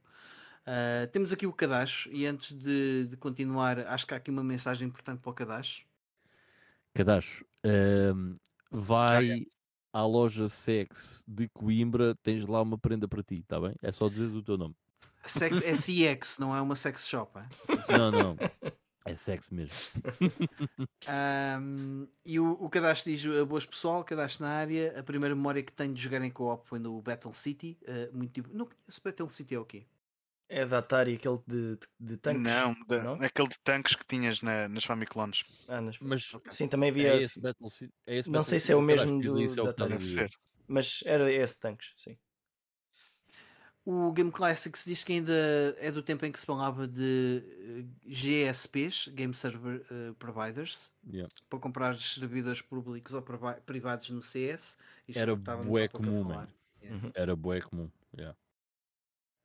Um, e aproveito para dar as boas noites aqui ao Ricardo Ribeiro. Aliás, o Ricardo Ribeiro que já foi um dos vencedores do. Ou não? Se calhar não, estou a confundir. Uh, já agora, uh, nessa cena de, dos Game ser Server Providers, eu lembro-me perfeitamente de se tu tinhas um clã, os clãs queriam levar a cena mais a sério, tinham o servidor deles e depois os clãs iam jogar no, nos servidores uns dos outros. Era jogos em casa e jogos fora. Exatamente, era mesmo isso. e só para fazer aqui menção de, de vários jogos que o pessoal está aqui a, a, a, falar, o Tetris 99, que também é uma experiência multiplayer diferente. Uhum. Do, a, no caminho dos Battle Royales, que realmente é a, derradeira, derradeira, entre aspas, experiência multiplayer uh, dos tempos modernos uh, e que fez aumentar muito o, o interesse uh, neste, nesse género de jogo. O, o João Marcos fala, eh, pá, e para mim é, é uma cena bué, bué multiplayer, que é o Mario Kart. Um, e, o, e, e neste caso também o Overcooked. Mas sobretudo o Mario Kart. No Overcooked é, é Yeah. Ainda não joguei o Overcooked. Uh, é, é o tal jogo que nunca funcionará bem, nunca será interessante sendo online. Temos, tens yeah. de estar lá para ralhar com os outros gajos. Sim. É, epá, é espetacular. E, é, é, jogo... é, muito fixe. É, é, um party game muito porreiro. Olha, não faz, é um party game, mas faz de mim um mau pai. Da maneira como Sim. se alguém me visse a falar com os meus filhos a jogar aquele jogo. Traz a faca! Porta de mate! Mas tu és burro! Depois arralhar uns com os outros. Já tivemos aqui uma discussão a quatro, tipo, já não se joga mais este jogo. Pronto, acabou. Isso é muito bom, velho. Epá, eu, eu, Epá, o Carlos transforma-se no, no Ramsey, no, naquele gajo do no Hell Kitchen. Jogámos isso a 4 na casa de um amigo meu. Epá, eu no dia a seguir tive que ir comprar o jogo, porque aquilo pá, foi mesmo uma cena incrível. E nunca mais foi a mesma coisa, porque nós estávamos a jogar a 4, foi super divertido, e a 2 não tem nada a ver, já é muito pior, já é bem pior. A 4 é mesmo a cena mais divertida de sempre. Pá, eu tenho que fazer aqui um rant, meu. O pessoal está aqui a mencionar bué de jogos uh, para jogar uh, em multiplayer. Como é que ninguém está a falar do Pro Evolution Soccer, meu? Ou do FIFA? Ou qualquer jogo de esporte? Yeah, meu. Não, falaram, o Fábio falou do Super Soccer, do Super Nintendo. Okay. Mas o Pro Evolution Soccer é tipo das cenas que mais, mais batidas aqui em Portugal. Mas, a gente, yeah. mas olha, campeonatos que se organizavam mas, em casa eh, de malta que nem Fazemos um, um desviozinho, se calhar, para falar do, dos jogos de desporto. É assim, eu pessoalmente, eu não gosto de jogos de desporto. Em muitos casos, não gosto de desportos específicos. Mas se for um videojogo para jogar com alguém e tentar ganhar-lhe, uh, o jogo torna-se divertido. É o, sim, é o tal exemplo de jogos que sozinho jamais jogaria aquilo, mas acompanhado torna-se viciante. Sim. Ah, Carlos, diz, diz, é, diz. É, é, é, do conhecimento público que eu não sou fã da Wii, mas se vier cá pessoal na casa e é para jogar jogos, a Wii é das primeiras consolas que me vem à cabeça e o eSports. Meu, Sim, mas, tu, mas, tu, gostas de receber mal as pessoas, Mike. É exatamente isso que eu dizer. Não! A culpa de só haver casuais no mundo é por causa de pessoas como tu que ligam o Wii quando as pessoas vão lá, cara. Tens é que ligar uma PS1 e mostrar os Metal Gear. Tinha aqui uma experiência muito interessante para vocês. Sentem-se. um, um, dia que, um dia que tiver pressa para acabar o almoço, talvez faça isso. Não, mas uh, qual é que é o vosso jogo de desporto preferido? o que eu joguei mais foi FIFA 97 na Mega Drive. Porque todos os fins de semana ia para a casa de amigos para jogar aquilo. Mas depois, a partir do. Foi mesmo a partir de FIFA 98 que cheguei a tê-lo no PC, com a música dos Blur. Uh, nunca mais voltei a ligar a grande coisa a jogos de desporto. Para ser uhum. sincero. Epá, eh, para mim, aqui tem que ser o Pro Evolution Soccer 5 ou 6 é, é mais do que um jogo de futebol, aquilo é uma experiência arcade. Epá, eu uh, fico muito indeciso entre alguns, mas vou mencionar alguns nomes. FIFA 98, a versão PC, joguei bué, e joguei bué com, com outro amigo. Um, o ISS Pro... Um, Sim, é isso. Ai, uh, ISS Pro Evolution. O ISS Pro Evolution, o primeiro.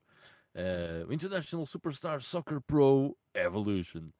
Muito bom. Também joguei bué uh, com, com um amigo meu, pá, grande jogo. PS1 ou PS2? PS1, PS1. O ISS, o primeiro, só saiu para PS1. Pois é, tens razão. Depois eles separaram-se. Foi ISS yeah, e para, para Evolution Soccer. Uh, provavelmente diria o PES 4 dos Pro Evolution Soccer. Joguei bué o PES 4. E depois tenho que mencionar dois jogos de DOS que eu jogava bué uh, com o meu pai. Um deles, o Winter Challenge da Accolade, que aquilo era à vez, não é? Portanto, agora fazes tu o salto de skis, uh, que era carregar no espaço e depois largar, ou o que é que era, uma coisa assim do género. Uh, íamos à vez tentar fazer a cena, ou tinha, também tínhamos o Summer Games, uh, uhum. o Summer Challenge, que, que, tinha tipo o salto à vara, o salto em altura, essas cenas assim também era Tens esses dois, tens esses dois na Mega Drive também. Não sei se yeah. já os arranjaste. Nunca joguei as versões de Mega Drive e não os uhum. tenho, não. Uh, mas até gostava de arranjar as versões de Mega Drive, porque as versões de PC é tipo impossível.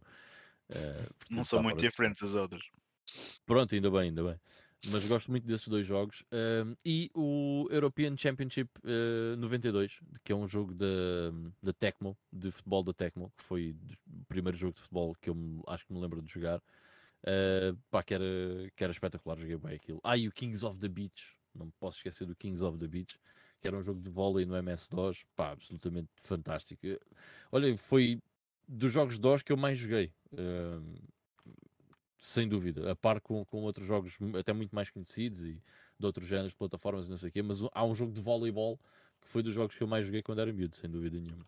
Uhum. Olha, eu acho que um assim... jogo de basquete no PC uh, que era o Lakers. Uh... Existe o Lakers versus Bulls. Yeah. E uh, existem vários versos, mas acho que esse era um dos mais populares. Uh, ou, então era, era, ou era Lakers versus Bulls ou Bulls versus Lakers, era uma coisa assim. Este era o Lakers versus Celtics and the NBA Playoffs. Eu joguei uhum. muito este jogo também no PC. Era um jogo tipo, mesmo. de double screen, porque tu quando passavas para o outro lado do campo uh, era outro screen e depois yeah. uh, é, isto, foda joguei também bom este jogo agora que olho para ele. Um, um, jogo que eu, eu, tive a oportunidade de jogar um bocadinho mais por causa da taça dos videojogos eh, de desporto e que eu adorei foi o NBA Jam. Uhum. E que já tinha jogado Mas esse aí já é um bocado batota porque aquilo não é bem um jogo de desporto. Exato, eu sei, mas não é. Uma cena super mas arcade. Pro Evolution não. Soccer então também não mas, é um ó, jogo de desporto. De qualquer forma, o NBA Jam era um dos três jogos que eu tinha assim em mente, assim, mais desportivos e que eu joguei mais. Portanto, o NBA Jam, mas esse nem conta bem como aqueles jogos chatos de desporto. Uh, no meu caso, acabou por ser o FIFA Soccer original da Mega Drive, ainda antes de ter números, uh, e também o próprio Itália 90 da Mega Drive. Que eu não gostava nada daquele jogo, mas pá, o pessoal insistia em jogar aquele e, a gente, e eu acabava por me divertir na mesma. O primeiro jogo multiplayer que eu joguei, uhum. Itália 90. Não lembro nada. ainda, me, me ainda me lembro daquela musiquinha e do som deles a correrem com a bola. Um som muito mau, muito mauzinho. Antes que me esqueça, Ivan, has de meter aí de parte, uh, se um dia for aí a, a tua casa, o, o, Red Card, porque acho que é um jogo que eu quero experimentar jogar, porque deve ser bem divertido. Ah, o Red Card. Lembrei-me disso, lembrei-me disso por causa um... da PS2. Não tens? Não tenho. Acho, não, acho que não tenho. Já te libraste dele. E é, deve ter ido isso. naqueles que. Não digas uma coisa dessas. Vou verificar, mas acho que não tenho, não. Uh, Lembrei-me disso por causa do que alguém mencionou aqui o Mario Strikers, uh, que lá está também um daqueles jogos semelhantes ao NBA Jam, que, que uhum. não é futebol. Não é propriamente é... a simulação. Já yeah, não tenho, não. Tenho que levar, eu levo, pronto. um, relativamente a jogos de desporto, uh, não há assim mais nada que, que me lembre que jogasse. Também joguei Uh, depois dos FIFAs joguei o World Wide Soccer 97 na Saturn. Também cheguei a uhum. jogar várias vezes em casa ah, de é. outros amigos. Sim, eu joguei muitos, joguei mesmo muitos jogos, só que uh, há jogos específicos que joguei só, era sempre contra a mesma mais. pessoa e que não marquei. É. Pronto, joguei muito, mas não, não ficaram assim grandes memórias. Olha, por exemplo, um desses jogos, o, o NHL Hockey, um, que havia na Mega Drive numa havia um, um, um, jogo que era o Double Header da Electronic Arts, tinha hum, Sei. o um jogo, o NHL OK, já nem lembro, acho que também era o que não tinha número, e o. E eu lembrei-me de outro. E okay. o John Madden. E aquele dock, aquele dock no gelo. eu gostava muito de jogar aquele jogo e joguei muito contra uma determinada pessoa, que era lá o dono do clube de vídeo. ele, ele fechava o clube de vídeo tipo, às 11 da noite e a gente, ou às 10 da noite, ou o que era, e a gente ficava lá a jogar aquilo até até os meus pais fecharem o restaurante deles. e, e é um jogo pá, é básico, mas que acaba por se tornar divertido por estar a jogar com outra pessoa. Podemos considerar o Speedball um, um jogo de desporto? Eu, eu, aqui nestes jogos de esportes é. estava, tinha mais em mente tipo, jogos de simulação, aqueles jogos yeah. que, que, costumam Sim. ser aborrecidos. Uh, mas pronto, isso acaba por ser um jogo de desporto na prática. Um desporto fictício. Sim, sim. Mas sim. é. Eu joguei, joguei uh, um, um, bom bocado e raramente falo disso. Uh, no CDTV do meu irmão, uh, jogava com ele o, o Speedball. Uhum. Não, não uhum. lembro se era o Speedball 2100. Não, não devia de ser. O Speedball 2100 acho que é mais recente. Acho que essa era da PS1 já. Yeah, tenho ideia, yeah, acho que sim. Portanto, não. Devia de ter sido o Speedball ou o Speedball 2, uma coisa assim do género. Era um deles. Uhum. Um, relativamente a, um, a, jogos de co-op e multiplayer, o Ricardo Ribeiro estava a dizer Power Stone, mas Power Stone, sim, nós agora estávamos mais numa secção virada para o desporto. Power Stone é de luta, não é? É, é. Yeah. Mas a gente, troca já, a gente troca já a agulha para esse tipo de jogo competitivo. E yeah, porque jogos de luta também são sinónimos de, de co-op. E olha, não, é, mas atenção, é, é, nós também não estamos aqui não. só para falar de co-op, aqueles jogos que jogamos com alguém ao lado. PVP também. Co-op, pois eu estou a dizer co-op, mas não é isso, está-me a ver uh, multiplayer. Exato. Ah. Os jogos de luta nem são co-op, uh, esquece. É, é versus. Depende. Mesmo. Se for um beta nap, né? pode ser, pode sim, ser co-op. Mas uh, é. Mas todos aqueles jogos em que nos dava aquela satisfação de dizer ao gajo do lado chupa, pá, é encaixam Agora, nisto. É por causa dos jogos de fight, o João Silva aqui um comentário bem engraçado. Quando era mais novo ia de férias de verão, passava horas a jogar Dragon Ball Z, Budokai Tenkaichi com amigos na PS2. Esse é um jogo que eu tenho pena que nunca ninguém quisesse jogar, mano. Porque o pessoal dizia sempre: Ai, não gosto porque o ecrã está dividido e depois não se vê bem, não sei o quê. Eu gosto é dos Budokai originais e coisas. Não, man, estás enganado. Budokai Tenkaichi foi o primeiro jogo em que eu pensei: isto sim é Dragon Ball. E nunca ninguém queria jogar. porque não gostava. Toda a gente gostava era do Budokai original. What a shame. Já contei aqui uma história sobre, entre a minha irmã e o, e o, e o Dragon Ball. Eu já não lembro se era o Budokai Tenkaichi hum. ou não. Nunca contei. Hum, eu nunca então, ouvi. Não sei. Então, não, essa história é gira e tem a ver com o tema. Uh, tava, uh, tínhamos de férias para uma, uma casa que, que a minha tia tinha. Uh, já agora não é minha irmã de sangue, ela é irmã de sangue do meu irmão, mas temos a, minha, a mesma idade e crescemos juntos, e, e portanto, ela para mim é, é, é minha irmã.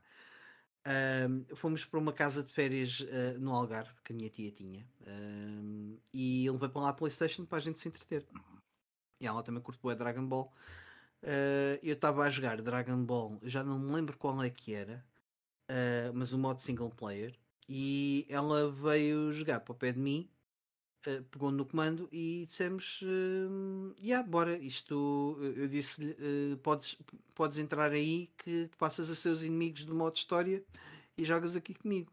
Isto porquê? Porque eu não lhe queria passar o comando. e começámos a jogar. E estávamos bem divertidos a jogar, ela a fazer button mash e não sei o quê, ganhou uns, eu ganhei outros. Até que chega uma altura, para ir já ao, quarto round, uh, à quarta, ao, quarto, ao quarto inimigo, aliás, eu começo-me a rir que nem um desalmado. E ela olha para mim, tipo, qual é a piada? Eu digo, Kátia, tu não, nem sequer tens o comando ligado à console. E ela olha para mim. Já estou a ver essa longe a chegar. Yeah.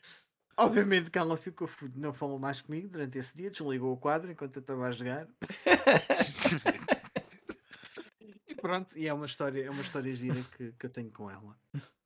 E para vingança, ela meteu uh, os meus ténis uh, novos uh, na máquina de, de lavar a 50 graus e, portanto, um 41 passou para um 36 que lhe serviu perfeitamente.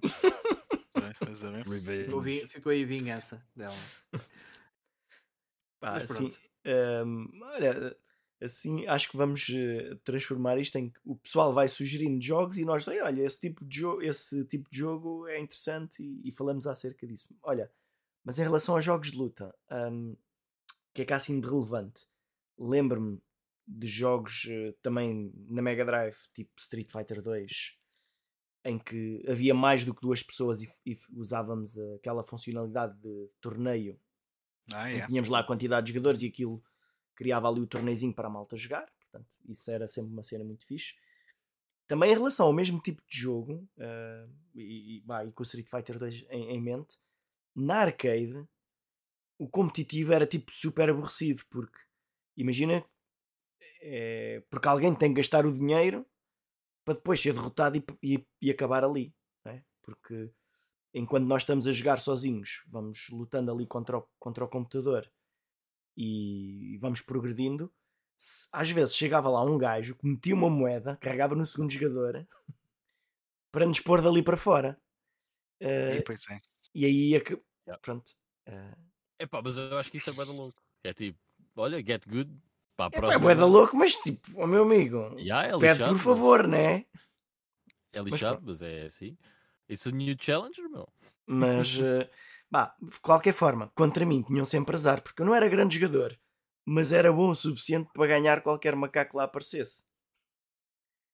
Eu lembro uma vez de um gajo um, ali num, num sítio onde havia uma arcade, no, no hipermercado da Feira Nova. Um, eu estava a jogar Virtua Ténis uh, e o gajo chega lá, era um gajo bem mais velho, certo? E o gajo deve ter visto, olha ali o puto jogar Virtua Ténis, vou lá meter uma moeda, tiro o puto dali e o gajo vem, posso jogar contigo? Já, yeah, na boa, acho eu. o gajo mete a moeda, perde e Baza não diz nada. Foi a única vez que me aconteceu uma cena desse Mas, uh, na, nas, bom, mas nas arcades era uma cena. Era, essa parte era, era engraçada. Não comigo, que eu não gostava que isso acontecesse, mas quando via gajos lá meter moedas e moedas para se desafiarem um ao outro, e eu pensava, vocês são bué burros, pá. Com esses 50 paus, eu estava aí uma, pelo menos uma hora a jogar os meus 3 créditos. Vocês com 50 paus estão aí 5 minutos. Olha, o cadastro está aqui a dizer uh, que chegou a escutar o, o Tekken Tag, não para andar a porrada, mas para jogar bowling contra um, um colega dele. Uh, minha nossa, ele ia para o inferno. O bowling era bem fixe, meu, no Tekken Tag. Yeah. não me lembro disso. Tinhas, tinhas tinha, a tinha. secção de bowling, tinhas. Hum. Que era, eras, não, era, não eram eles que faziam tipo roll na, nas, ah, nos pinos? Não. Não, não, não, não. Quer dizer, não sei, se calhar acontecia, mas, uh, mas no geral não. Tinha de, de, ter, de ter, visto essa imagem. Mas olha, uh, é, é, começámos a falar disto por causa do, do Power Stone. O Power Stone é daqueles tipos de jogos de luta em que acaba por se tornar ali também um bocado de. Uh, um bocado de party game, apesar de ser competitivo uh, por causa da confusão que se gera ali uh, e da gritaria que aquilo pode gerar também. Eu cheguei a jogar na Dreamcast do Power Stone com, com outras pessoas e era uma experiência muito, muito diferente quando eu jogava sozinho. Porque começávamos a gritar. É quando aparecia lá as, as joias ou uma arma qualquer, era o pessoal a correr na direção dela e aos gritos. Em vez yeah. de, pronto, sozinho não, não vale a pena gritar. Mas acompanhados vale sempre a pena gritar. Ah, dá logo outro. E com copos à, à mistura, dá logo outra, outra cena. Mas isso, isso de copos à mistura é os buzzes e assim. Sim, também. E 5 stars e, e, tudo mais. E Just Dance. Coisas assim. Sempre, pá, eu sempre que. Esse já, esse já me passou ao lado, felizmente. eu sempre que alguém diz. Uh, então quem é que. Uh, pá, eu lembro-me de, de haver aí uma altura em que amigos meus uh, era ir para casa de alguém e levar o buzz, certo? E sempre que havia buzz eu pensava, oh não, porque tipo aquilo é, ah, é tão giro, não, mano, é uma grande estás, a, estás a falar do buzz de perguntas. Sim, sim, sim, sim, sim. Ah, sim, porque havia um muito louco que era o dos monstros, dos havia, miúdos. Havia dos monstros, havia também dos, dos macacos, macacos, havia dos carros, havia Esses dos dinossauros. Giro, Na verdade, eu tenho Esse esses todos e os, e os miúdos, quando vêm cá à casa, uh, quando os amigos vêm cá à casa e trazem os filhos, eles querem sempre jogar o Buzz. É, esse dos macacos, principalmente. Porque é uma cena muito mais fixe. Já, já é mais um party game e não um jogo de perguntas e respostas. Mas mesmo perguntas e respostas, eles, eles estavam a jogar mesmo não sabendo ler.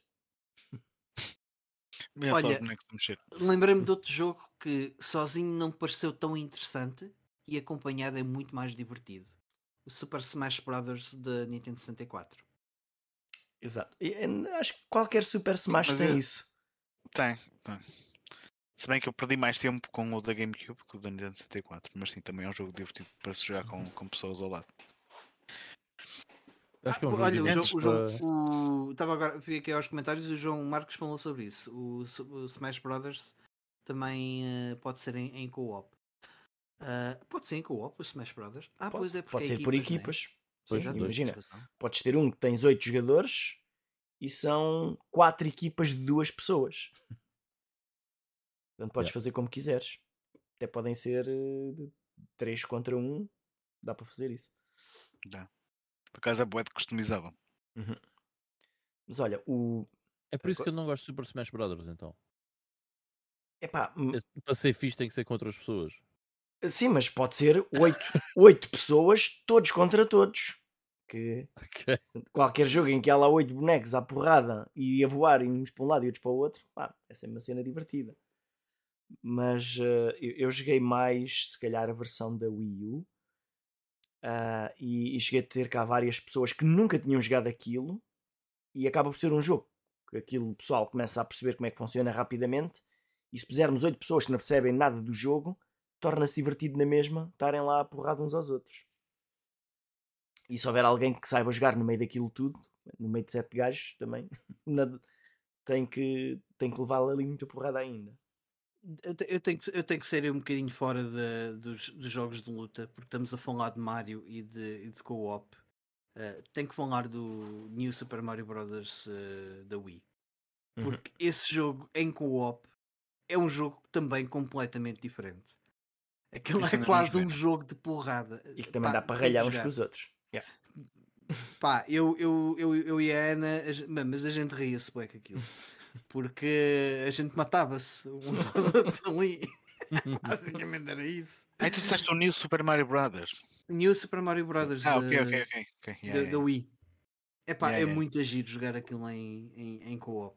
Uhum. Porque é preciso, para jogar-se bem é preciso ter mesmo coordenação, aquilo é preciso treino para, para cada um saber exatamente o que é que tem que fazer, que senão aquilo, ainda para mais, porque a física do jogo, aquilo é, é feito para aquilo. A física do jogo é mesmo para, para a gente atrofiar-se uns aos outros. Uhum, sim. Porque não tem porque, uh, o friendly hit. Porque tu podes saber jogar, mas quando há outras pessoas a, a, prejudicar o teu salto. Eu acho que tu já não consegues jogar. duas pessoas sabem jogar muito bem aquele jogo, é pior do que duas pessoas que não sabem jogar o jogo bem. Sim, sim, sim. Bom, querer fazer a mesma coisa e atrapalham-se um ao outro. yeah. Mas, Mas por acaso uh, nunca joguei. Esse, esse uh, o, o, Fábio tava, o Fábio estava a lembrar o Mario Party. Uhum. Exemplo clássico, não é? Yeah. Yeah. O, mas o, o New Super Mario Bros. para o Wii U ainda tem um extra que é o tipo que joga com, com o Gamepad pode colocar plataformas e as plataformas yeah. podem ser colocadas lá para os outros saltar em cima delas, mas também pode ser usada para os outros baterem com a cabeça nelas e morrerem. Portanto, que é sempre uma cena Isso, divertida. E quem não sabe disso um, é uma experiência bem engraçada. Fica, fica, a saber, rapidamente. Não, não, não. Eu vi, eu vi, eu vi fazerem isso, uh, a gozarem com, com um chaval que, que não conhecia o jogo e estava a jogar o jogo pela primeira vez e alguém estava no gamepad a controlar aquilo. Não, foi na, na One Up Uh, ainda, ainda, ainda tinha ali, ainda tinha a, a loja na Ramada na altura. Até o gajo estava tipo a, a fritar bué, a jogar o jogo, a dizer o jogo está. Este jogo tá, é bué lixado. Tá todo, não, está todo fodido. Este jogo está partido, então, mas as plataformas desaparecem. não sei quê, não sei mais. Está estragado. Só bugs este jogo. Mas, como é que é possível a Nintendo ter feito isto? Mas olha, o, pegando no comando e na dica do, do Fábio dos Party Games, pá, eu acho que o jogo mais original e, e, acho que pode se tornar um dos jogos mais divertidos de sempre para jogar com, com mais 4 pessoas é o Nintendo Land. Que infelizmente a maior parte das pessoas ignoraram esse jogo ou nunca experimentaram ou nem sequer sabem de que é que ele, de que é que ele trata. Vocês já jogaram Nintendo Land com, com mais pessoas? Já. Eu acho que joguei num evento da Nintendo mas foi mesmo, acho que na altura do lançamento da Wii U, já não me lembro de uhum. coisa. Bah, porque, para quem não conhece, acaba por ser um, um, jogo, ah, um jogo assim mais único porque há uma pessoa que joga de uma maneira diferente das outras. Uh, portanto, quem tem o gamepad na mão tem sempre um papel diferente dos outros quatro jogadores que podem estar com os comandos normais. Bah, e, e, o Nintendo Land tem uma série de mini-jogos um, que, uh, estão muito bem pensados. Uh, por exemplo, o jogo do, dos, uh, do Mario a fugir e os todos a apanhá-lo, ou o jogo do, do Luigi Mansion, em, que, em que temos de apanhar um, em que um é o fantasma e os outros são os Luigis que têm, tentado, têm que tentar apanhar o fantasma. Ah, e, e por acaso é um, esse é um jogo fabuloso para jogar com, com mais pessoas em casa. Yeah. Deem-me só um minuto, be right back. Eu, eh, eu acho que o Nintendo Land é uma experiência bem interessante, até por causa da cena assimétrica. Mas eu, esses jogos, eu canso-me em 10 minutos, mano.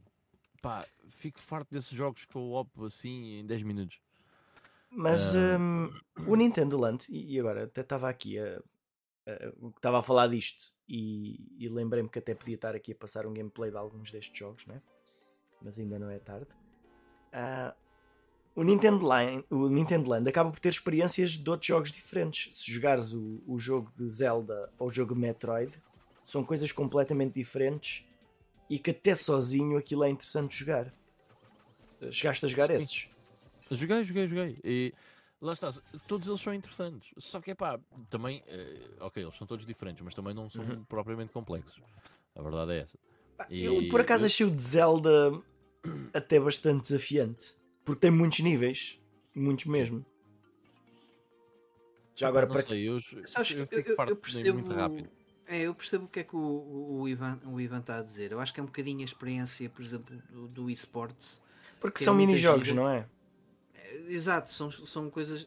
Não, não é suposto. Uh, quer dizer, e talvez, talvez seja, mas não é suposto se calhar tu estás uma tarde inteira a jogar estes jogos. Isso é uma coisa para, para fazeres depois do lanche e estás uhum. ali um bocado até ao hum. jantar. Mas em particular, o, o, o de Zelda, este estamos a ver, e o Metroid, eh, podemos vê-los como um, um jogo que dá para jogar uma tarde inteira, até sozinho. Sim, não, exato, lá está. Quando mas sim, mas é, acaba por ser uma, é, uma experiência mas... mais, eh, mais simples. Eh, Se calhar para, para, para nós, enquanto jogadores, eu, eu diria uhum. mais Certo, para, para uma pessoa mais casual, eh, sim, mas é pá, sei lá, um gajo está habituado a coisas mais complexas, não é? mais interativas, uhum. uh, e isto é, é, tudo muito simples. Uh, não é, assim, não é assim tão simples. Este em particular. Sim, sim, sim. E, e este aqui, em termos de co-op, também é interessante porque exige uma coordenação exige uma grande coordenação dos jogadores, porque é mais fácil jogar sozinho do que jogar a dois. Uh, porque o tipo que está, o tipo que não tem a espada, acaba por estar, portanto, porque há um que tem, há um que tem o arco e flecha e os outros quatro jogadores podem ter espadas, porque dá para cinco. Mas está uh, limitada à experiência imediata. Eu acho que é um bocado isso que o Ivan está a querer dizer. É, ah, não sei. Se. Mas isso não. Repara, a experiência. Por exemplo, o jogo do Luigi, que eu acho muito engraçado. O, o Dead by Daylight é, é um bocado a mesma coisa, certo? Sim, sim, é sim, um sim. gajo que controla o mal e vai atrás dos outros e é uma cena multiplayer. Não é assim tão mais complexo e no fundo uh, há pessoal a jogar aquilo lado eterno, certo? Uh, pá, não sei, parece. Ah, mas este aqui é uma coisa bah, bastante mais básica, simplesmente. Estão ali os dois, uh, um ao pé do outro. No Dead by Daylight não. não pronto. Provavelmente Pode não é assim que acontece. não, provavelmente não. E depois tem, tem pequenos pormenores do género. Uh, o tipo tem o gamepad na mão, aquilo a câmara está a filmar e o gajo aparece na televisão, a cara dele, por exemplo. E, e, e eu estou a ver sempre isto da perspectiva de não só da minha, mas como de alguém mais novo. Para quem estes jogos foram, foram feitos. E aquilo é engraçado ver lá a cara da pessoa a ver as carantonhas que ela faz enquanto está a jogar. Ah, é, é, uma, é uma, por acaso, é um, é um jogo fixe para, para quem tem uma Wii U e tem este jogo e nunca dedicou muito tempo a ele, experimentem os vários mini-jogos e vão ver que há lá sempre algum que vos vai dar eh, várias horas de jogo. De certeza absoluta. Olha, o João Silva está aqui a dizer que o PSVR também tem um jogo com o estilo do Nintendo Land em que a pessoa uh, com os óculos vê algo diferente das outras que estão a ver na, na TV. Uh, eh, tem alguns mini-jogos e até porreiro. É, também, eu também estava aqui a, a, ler o comentário e a pensar se deve ser uma cena bem interessante uh, e cooperativa para, um, para se poder fazer, porque lá está, são dois ecrãs diferentes que estão a correr o mesmo jogo e estão duas perspectivas diferentes que, que acabam por, eh, uhum. por interagir uma com a outra. Sabes que jogo Já é agora, esse? Eu não, não conheço é isso, os jogos. É isso, que eu, é isso que eu ia perguntar ao, ao João. Se souberes qual é o, o jogo em questão, depois partilha aí para a gente, para a gente ver. Se calhar é mesmo o do Astro. Será o do Astro? Não, não faço ideia. Hum, não parece, porque se é tipo Nintendo Land com vários mini-jogos, a não ser que o Astro tenha esse, um, um, um outro jogo uh, além, de, além desse. Uh, o Ricardo Ribeiro está a dizer que outra grande memória é o Wipeout com um link cable, uh, era incrível. Hás de me dizer, Ricardo, se tu precisavas, tipo, assim com o Link Cable na PS1, só me lembro do Command and Conquer, em que tu precisavas uh, de duas televisões, duas Playstations e duas cópias do jogo para depois usares um Link Cable uhum. uh, e, e jogares. É isso? Se for, pois uh, hás de me dizer, porque isso é a pior uh, ideia que a PlayStation pode ter tido para fazer experiências multiplayer. Mas pronto. É, é mas por acaso nos, nos, jogos de carros e motas eu nunca gostei muito e ainda não gosto do split screen. E yeah, eu também não gosto é. muito. Perdias tanta yeah. Hum, visibilidade. Mas epá, não sei porque no Mario Kart isso nunca me fez confusão ou no Crash Team Racing. estás a, estás a falar de qual Mario Kart? É porque, por exemplo, por exemplo, da Super Nintendo, aquilo por defeito já está sempre em split screen, mesmo que jogues sozinho. Sim. Uh, Estava a pensar agora no do, da Nintendo 64. Epá, em casa, uh, porque muitas vezes esses jogos, mesmo quando tu sabes jogar bem, em split screen deixas de saber jogar. Sim, porque a performance é diferente. Também, também. Portanto, não é só o ter, teres uma visão mais, uh, mais reduzida. Uh, tipo, as frames, em vez de ser 60, passa a 30, em vez de ser a 30, passa a 15. E torna-se um bocadinho que, diferente. Que é bem divertido jogar também em, em, em multiplayer é o Micro Machines. Agora ainda assim oh, há sim, sim. secção de jogos de corrida. Que também, que também Olha, é outro, que também era outro, por acaso é muito bem lembrado, porque também foi outro que joguei multiplayer. Mas o multiplayer dos Micro Machines era um bocado chato na medida em que o modo mais. mais que era, comum que era, era o, duelo. o head to head, Sim, em que quem saísse fora do ecrã perdia. Ou perdia uma vida, ou cenas desse género. Era fazer as, corridas, as corridas estavam sempre a parar. Mas, mas yeah, também joguei mas é, mas é engraçado quando tu jogas com muitas com, com muita gente, vá, com mais uh, com mais três não, pessoas. Dava, mas é que tinhas Micro Machines que na Mega Drive davam-te para jogar até quê? 8 pessoas? Ah, com, uh, sim, com sim, dois, sim. Com 4 comandos. Com 4 comandos, porque o, yeah, aquilo yeah, acelerava sozinho e o A e o B andava para, o A e o C andava para um lado e para o outro e depois o outro jogador jogava com o direcional. Sim, sim, sim. Mas, o... uh, mas com muitos jogadores que jogassem bem, era muito engraçado ver um gajo lá à frente, quase a sair do ecrã e mesmo assim a fazer as curvas todas, quando aquilo estava bem decorado, não é? Quando estava bem decorado, sim. Essa é cena dos vinha, com, vinha mesmo preparado com os slots extra para, para jogar com, sim, com sim. mais jogadores. Uhum. Era J-Cards. Sim, mas uh... é que, além desses, portanto, cada comando depois dava para duas pessoas. Portanto, o, eu acho que o Micro Machines 2 já era assim, salvo erro. Olha, o João estava é. a dizer aqui no nosso chat para procurares o Playroom VR, que era o jogo que ele estava a falar. Desculpa, okay. Ivan, o... a palavra. O Ivo estava a dizer, as corridas estavam sempre a parar. E é a sensação que me dá hoje em dia quando por acaso um gajo joga Micro Machines, que é ninguém sabe jogar, ou melhor, ninguém sabe as pistas. Já ninguém se lembra. Yeah, toda a gente sabe o que é, que é Micro Machines, mas ninguém sabe as pistas. Então, basicamente, jogas 4 ou 5 segundos, pumba, alguém yeah, faz é parar é o jogo. É bem yeah. engraçado. E quando começas a decorar a pista, uh, portanto, já alguém ganhou, já acabou, vamos à próxima. Yeah, yeah, yeah. Estava aqui a ver realmente no vídeo um jogo da Japan Studios. Mas isto é que parecem os bonequinhos do, do Astro. Astrobot. É. Se calhar foi daí que nasceu o Astrobot, não sei. Digo, yeah, por acaso são muito parecidos. Uhum. Acho que são exatamente esses bonecos. Mas o, o Astro Boy era um minigame Astrobot. do play, bot, era um minigame do Playroom VR que depois teve a sua própria iteração, acho eu. Ah, o... Maybe I'm wrong. O único que eu joguei é aquele que, que saiu com a PlayStation 5. Uhum. Que é o Astro... Acho que também se chama Astros Playroom ou uma coisa assim do género. Ah, está aqui o João Silva a dizer sim. O Astrobot nasceu uh, basicamente do Playroom. Yeah. Depois é que teve o seu, o seu jogo. Uhum. Aquilo o gajo, tem o, o, o gajo tem o capacete, deve ser aquele monstro que está ali a bater nas, nos, nos edifícios com a cabeça. Pois, é capaz. Yeah. Uhum. Yeah. E, e, este tipo de jogos são. Eh, eu até acho interessantes. Como é que a Nintendo lhe chamou? Era. Um deu-lhe assim, havia assim um nome característico, não era? Tinha um nome, tinha, tinha, tinha, tinha. Eu sei o que queres dizer. Não, não era em paralelo. Não, não. não. Os assimétricos.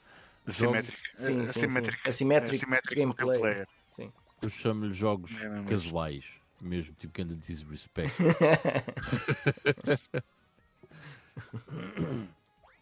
há, um, há um jogo que não, nós não estamos a falar e para mim é sinal de. Aliás, eu faço que é, essa Que é o Golden Axe, né? É um jogo Exatamente. Obrigado. É o Golden Axe. Obrigado.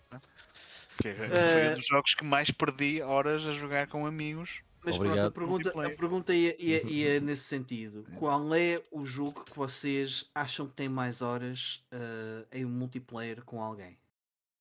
Offline. Sim, é, é preciso distinguir.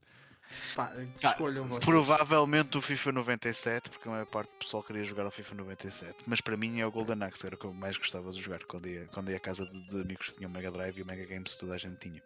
Pá, eu o Golden Axe joguei mesmo bué, uh, principalmente um, ehm, nós tínhamos a versão PC Uh, e eu só conseguia acabar o Golden Axe com o meu pai. não conseguia chegar ao fim sozinho. Uh, mas quando jogava com ele, nós conseguimos ir até ao fim. E uh, era um dos jogos que nós jogávamos muito. Era, era o Golden Axe, e jogar os dois. Nem me lembro assim de outros jogos que nós jogávamos muito os dois. o Kings of the Beach. eu, posso, eu, posso dar, eu posso dar outro exemplo, até foi um exemplo recente.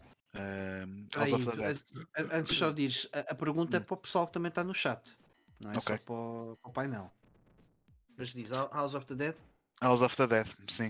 Uh, que joguei, até, acho que até foi o 4, que saiu digital na PS3. E joguei isso até aqui no sofá com, com, com a Natasha. Eu com o comando normal, ela com o emote, o emote, quer dizer, o, move da, da PlayStation.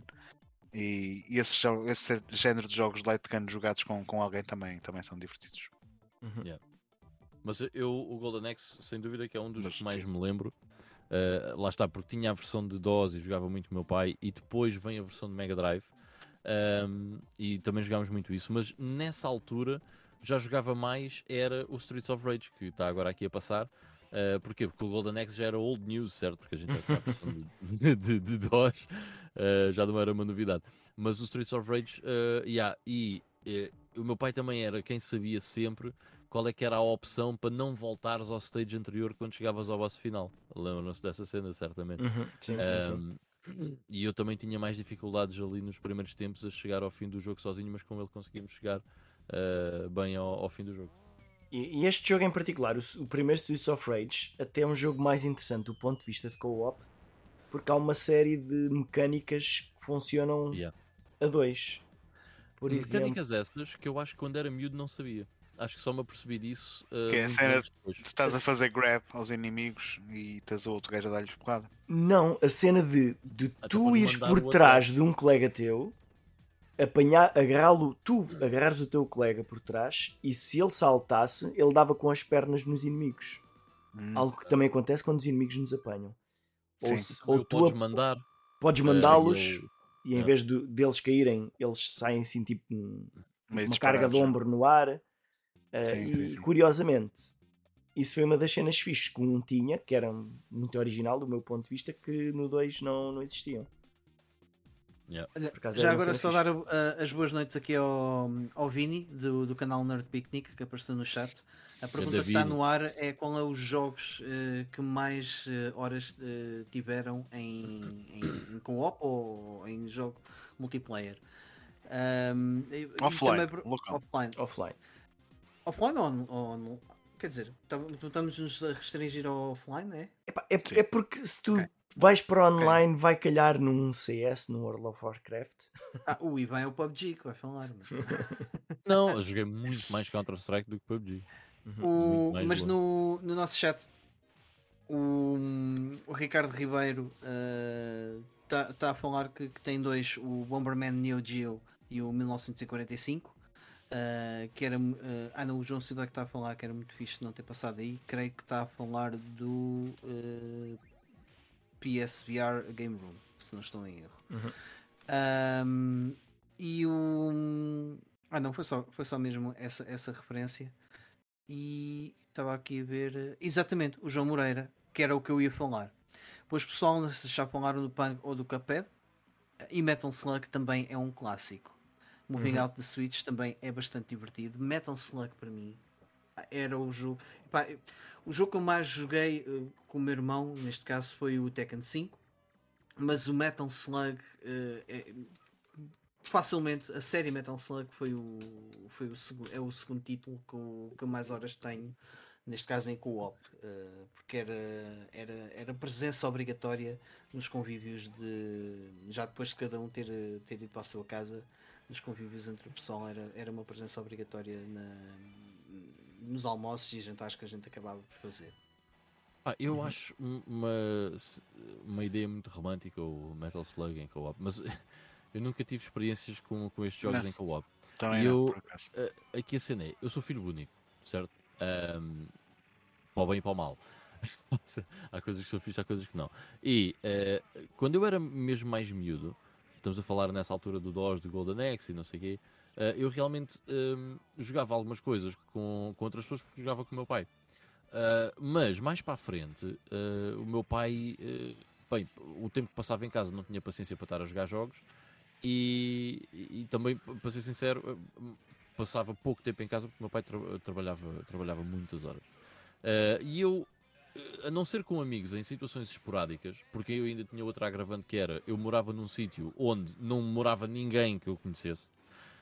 Um, ou seja, eu, as minhas, a minha experiência com jogos co-op e multiplayer, a não ser o online, resume-se muito a uma coisa muito de infância e a coisas mais esporádicas uh, ao longo do, do, dos anos, uh, aqui ou ali, com, com amigos. Um, tanto que eu sou uma pessoa muito. pá, não, não é muito a minha cena jogar eh, o multiplayer offline e não sei o quê, as experiências offline, não é muito a minha cena. Eu sempre fui um gajo que jogou muito sozinho. Uh, e sem dúvida que estes jogos devem ser agir jogar com outras pessoas e não sei o quê. É pá, mas eu não tenho mesmo essas experiências, pronto. Eu sempre fui muito de jogar sozinho. E hoje em dia, uh, isso também tem influência que para mim jogar videojogos é uma é uma atividade muito pessoal. Uh, pá, por exemplo, eu não, eu não consigo estar a streamar um jogo. Já tentei, pá, não dá, não, não é a minha cena. Não, não... É diferente, é uma, não é uma é, experiência Não é interessante para quem te estaria a ver. Não, não, de certeza que não, porque eu estou focado no jogo, eu estou yeah. focado naquele mundo, naquela, no que é que está a passar ali. Uh, mas pronto, isto só para dizer que é, é, é fixe às vezes quando o pessoal diz essas cenas de jogou isto, não sei o quê, às vezes com os irmãos, não sei o quê. Pá, eu não tenho nenhuma experiência com, com esse tipo de cenas. Sempre fui muito forever alone nos videojogos. Pá, eu, eu desde há uns anos também estava assim nessa situação, porque os jogos que eu tinha recordação é jogava isto na Mega Drive, jogava isto na Mega Drive, jogava isto na, nas arcades. Mas eh, agora, eh, e como, até como alguém falou aqui do Caped, isto foi um dos jogos que eu joguei com o meu filho. Yeah. Há muitos jogos que o meu filho quer jogar um, e eu tento dirigi-lo para este tipo de jogos co-op. Que eu digo sempre: o pai, não jogaste, o pai não gosta de jogar contra ti, porque sinto sempre que é um, que é um bocado de perda de tempo. eu estar ali a jogar um Fortnite, pai, vamos jogar Fortnite. E eu não, o pai tem de trabalhar. Yeah. Prefiro trabalhar. Mas, eh, pá, quando, quando uh, passamos com jogos como este, como as Tartarugas Ninja, como já há vários jogos que eu tenho falado aqui nos últimos tempos, nos últimos tempos, até às vezes comento que, que joguei com ele. Uh, por exemplo, falámos também há bocadinho do, do It Takes Two.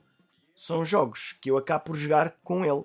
Portanto, e, e acaba por ser um, ali um, sempre um momento que temos uh, pronto, a fazer qualquer coisa aos dois. Não é que seja só jogos, mas, mas é, é se calhar uma coisa que o meu filho vai dizer quando estiver no GameStone versão 2034 a dizer, é pá, realmente eu joguei isso com o meu pai, back in the day. Mas uh, pronto, olha, um dia, um dia Vini... traz filhos e, e, entrarás novamente neste mundo. O, o Vini estava aqui a dizer, em casa não podia jogar uh, Legend of Zelda da NES por não ser co-op. Uh, ou seja, uh, não sei se é esse o caso, mas esclarece aí. tinhas se calhar mais irmãos ou assim, e não podia jogar Zelda porque senão eles não podiam jogar, era uma coisa desse género. É que isso também é uma perspectiva ah, interessante. É que nesses casos havia aquela cena do passo ao comando. Uhum. Certo, certo também, certo, também, se jogou muitos jogos single player uh, com, com amigos. Nessa há, um Zelda, do, do há um Zelda que foi, foi feito a pensar no, no co-op, que o ah. Carlos já nos trouxe. Qual? O Faces of Evil? Não. Não, o Force Words. Fez o Force Words. Ah, não foi o Carlos, foi tu, não foi? Foi eu, foi eu, foi eu. Sim. Foi eu. Mas isso foi jogado pai, por 30 pessoas no mundo inteiro. Mas olha que eu acho que Sempre sozinhos. ao vivo e o, e o End of Gamelan são melhores esse, na, esse, na são, são party games. já, passamos a parte dos party games. E, e tu queres sempre passar o comando, porque não queres estar a jogar aquilo, só queres ver o outro estar a sofrer. Desculpa, mas a gente riu-se bem em casa quando tivemos a jogar os dois o, o, esse Zelda. Sem dúvida, Fónix. Foi muito engraçado. Eu, pá, eu, só me lembro de. Pronto, isto é aquelas experiências que um gajo passa a dois. Não é propriamente co-op. Uh, mas eu meto o jogo e o Mike desata-se a rir, meu, por causa das animações, daquelas animações befoleiras. Pá, é inevitável, verdade? Olha, o, o Vini estava a falar que na Nintendo também jogou muito o Contra. Eu acho que o Contra é daqueles. Uh, é impossível uhum. não, não mencionar contra. enquanto co-op. E... Uh, diz. Não, é o contra e, e, também alguém já escreveu aqui no chat e também se falou muito brevemente o, o Bomberman Uhum. Eh, que também uhum. é outro daqueles que estão, costumam estar nas Famiclones e que também se jogou muito em. Eu, em... o Bomberman não joguei, joguei o Dyna Blaster. Sim. Sim, mas é a mesma coisa. Mas é a mesma coisa. não, mas lá está, nessas, nessas, nessas cenas das Famiclones também tinhas muitos jogos que eram porreiros uh, jogar uh, a dois. E o Probotector e o Bomberman também são dois bons exemplos. Pois, eu, no, meu, no meu caso nem foi o, não foi o primeiro contra, foi o, o da Super Nintendo o 3 de Alien Wars, que joguei, uhum. Eh, joguei muito com o meu irmão. Opa, e eram jogos que até dava muito jeito, nós já falámos aqui, já não, já não em, em que. Ah, foi no Streets of Rage. É daqueles jogos que quase que pedia mesmo o, o co-op porque era muito mais fácil. É. Tendo, tendo outro jogador. Uhum. Um, um, tratava da, da parte da frente do ecrã, o outro tratava da parte de trás. Eu não sei se isso é assim tão linear, meu. Depende do que é que estás a dizer. Mas, mas era, eu às era, vezes. Era muito isso que se fazia. Há jogos que têm que mais inimigos se for com dois jogadores, mas há outros jogos que o jogo é o mesmo. Epá, eu, eu às vezes sinto que nos jogos em que se pode jogar a dois uh, acontecem-me duas coisas. Ou o gajo que está a jogar comigo é mau a jogar e logo está-me a tirar vidas que eu posso usar e o gajo está a gastá-las. Ou então, outra coisa que acontece é distrai-me. Distrai-me muito facilmente uh, porque o que, é, o que é que se está a passar com, com outra personagem e acabo por jogar pior. Por acaso acontece sentes, muito. Sentes que perdes muito mais vidas quando estás a jogar com, com, com alguém, esses co-ops. Não é sentir, é, é um facto. Porque, e depois o gajo começa a, a, falar contigo e tu, man, não fales comigo, estou a jogar. Não, centro do que estás a fazer, já viste perdeste três vidas num boss, se eu não. ah, mas acaba por ser natural porque tu estás muito mais habituado a jogar sozinho quando uma pessoa é, tem assim sessões grandes de, de, de jogar em co-opas acaba por, uh, por sentir logo a evolução nesse, nesse aspecto. Pois, por isso é que eu estava a dizer que uh, as minhas experiências às vezes são muito esporádicas, daí nunca ter tido esse. Ah, pá, às vezes tive experiências mais interessantes uh, a jogar com outras pessoas, mas foi, por exemplo, uh, Tekken Tag ou Street Fighter Alpha 2. mas é diferente, pronto, não é. Não é mas aí é versus, não é co-op. Uhum. Exato. Exatamente em que tu podes estar até muito concentrado, mas o outro provavelmente também estará. Olha, não, não vais tão longe, bem, isso aconteceu-nos na Lisboa Games Week, quando estivemos a jogar o, o The Simpsons Arcade. Aconteceu? Não, ah, tu perdeste muito mais vidas que eu. Sim, aconteceu. Não, mas há, há, há, um bocado sempre aquela cena que um gajo às vezes fica confuso, uh, que está com boa da coisas a passar-se no ecrã e tu ah, estás, a sim, perceber, sim. estás a ver o que é que o outro está a fazer. Não, isso é verdade. Coisa que é, Principalmente em tem... cenas mais baletel. Aquilo, aquilo tem créditos ilimitados, portanto é um bocado Exato. whatever. Agora, uh, no Contra, por exemplo, a tentar jogar contra a Hard Corps uma vez, sim. pá, esquece, não, não, não dá. Para mim parece-me mais difícil. Sim, eu, eu até diria que vidas ilimitadas num, num jogo assim, co-op multiplayer, não é propriamente uma batota. Acho que o jogo depois torna-se muito mais divertido se for assim. É, Pelo menos numa fase depende. inicial. Vá. Isso é um bocado como o Save States. Não, mas estou dizendo uma fase inicial, às vezes para uma pessoa estar assim numa tarde, a não ser que tu venhas, tenhas uma. Lá está, um irmão com uma idade muito próxima de ti, tu acabas por estar muitas horas na, ou, ou, quando, quando um gajo é novo e nas, nas férias de verão acabas por ter assim muitas horas uh, livres para fazer isso em conjunto e, e obviamente quando tens um bocadinho mais de desafio é sempre muito mais interessante. Uhum. Mas assim para passar tardes, que é que acho que a maior parte do pessoal acaba por uh, ter essa experiência, é mais fixe quando tu tens a coisa mais facilitada nesse, nesse aspecto. Ah, mas uh, por acaso tenho saudades de, um bocado da experiência da arcade multiplayer. Porque era um bocado diferente. Uh, sei lá, os jogos. Na altura os jogos eram feitos para aquilo. Eram. yeah. Aqui por acaso, aqui pus aqui uh, Synchronized 4 Player Long Play. Pronto, aqui não é muito interessante. estamos quatro uns em cima dos outros. Uh, mas uh, aquelas arcades em que dava para jogar quatro pessoas pá, era, era muito fixe. Mesmo com, do, mesmo com dois é interessante. Com quatro já era um bocado mais confuso. Por exemplo, jogo das Tartarugas Ninja 4 é super complicado de jogar. Não se percebe o que é que se está a passar. Estás a mostrar isso com quatro jogadores e eu estava a imaginar aquele gajo que joga Icaruga com os dois joysticks, que aquilo parece uma sinfonia, ok? Mas agora estava a imaginar aí um gajo jogar com os dois, as duas mãos e os dois pés. Se procurares na net és capaz de encontrar. Se calhar, se calhar. Olha, o Carlos estava a dizer que tinha uh, saudades de, destes tempos de, de, arcade. Uma coisa que eu tenho saudades, e relativamente ao, à, à cena multiplayer, era quando os jogos eram feitos a pensar apenas no single player e depois tinham um modo multiplayer uh, bem apetrechado com conteúdo que era desbloqueado à medida que avançávamos no, no single player. Não era espetacular essa altura? Não é? não pagavas para desbloquear merdas? Às vezes lembrar... não, porque eu queria jogar aquele jogo que dizia na caixa que era para dois jogadores e estava lá com um segundo, uma segunda pessoa para jogar e afinal não dava. Isso não, não é bom. e estava a pensar num jogo muito específico. Uh, que por acaso até eu acho que o jogo foi pensado para o multiplayer Uh, mas uh, lá está, o era o single player que depois desbloqueava as coisas, que é o Time Splitters. Ah, ok. Ok, ok. Tá. O Time Splitters é um, é um jogo que é giro, é um FPS porreiro, competente, mas é um FPS que ganha muito mais vida no, no multiplayer. Isto na, na fase pro, após Quakes e sim, sim, sim na altura dos Unreals e tudo mais. Eu acho que foi um jogo muito pensado para isso. Uh, é, jogavas o jogo é... para desbloquear as coisas para depois o pessoal ir lá para casa jogar contigo o, o, o multiplayer e acho que eram é. jogos, que, jogos que ganhavam muito, tinham muita diversidade uh, no, na, na, parte Vocês... do multiplayer, muita customização e tudo mais. Estão a ver o Tsar PT estava a dizer aquela cena de pôr uma folha por causa do split screen Sim. para o outro não ver o que é que estás a fazer. Pá, há, havia jogo, há um jogo particularmente que eu me lembro disso foi o Siphon Filter 2. Uh, yeah, que... eu joguei isso com o meu irmão. Yeah, yeah, cheguei a jogar isso yeah. muitas vezes com um amigo meu uh, em casa dele e havia muito essa cena porque tu metiste lá num spot e pensavas, yeah, aqui estou muito bem, mas o gajo sabe onde é que tu estás. Se conheces então... bem o mapa, yeah, é, é... Yeah. E então nós metíamos um, não era uma folha, mas ele tinha Uh, opa, parece. Era tipo uma cartolina, não interessa, mas assim mais rijo. E então uh, eu, eu metia aquilo. Quem jogava em. jogava um em cima e um em baixo no Siphon Filter.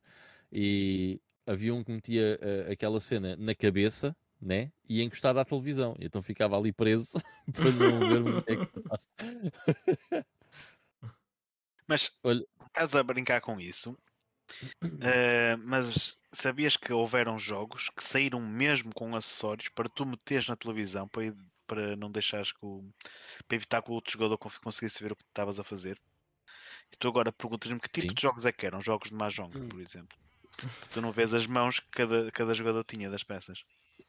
Mas olha então, que. Eles lançavam tipo, era mesmo tipo umas cartolinas que tu montavas lá na TV que era mesmo para o pessoal não, não ver o jogo uns dos outros. Eu, eu nunca experimentei, mas eu tenho uma daquelas televisões da PlayStation, da, da uhum. altura da PS3, que chama-se uhum. PlayStation 3D TV, acho eu. E supostamente, uh, se tu tiveres, se as duas pessoas tiverem os óculos 3D, elas podem ver coisas diferentes uh, no, no monitor. Uhum. Yeah. Ou o, seja, mais, também... o, o, mais parecido que eu tenho com isso é um jogo para a Wii, tipo, daqueles jogos rascas, em que Pá, é, é, aquilo é tipo uma simulação de um jogo de tabuleiro em que é para algumas pessoas adivinharem uma palavra. É uma coisa assim do género. Já nem lembro qual é o nome do jogo.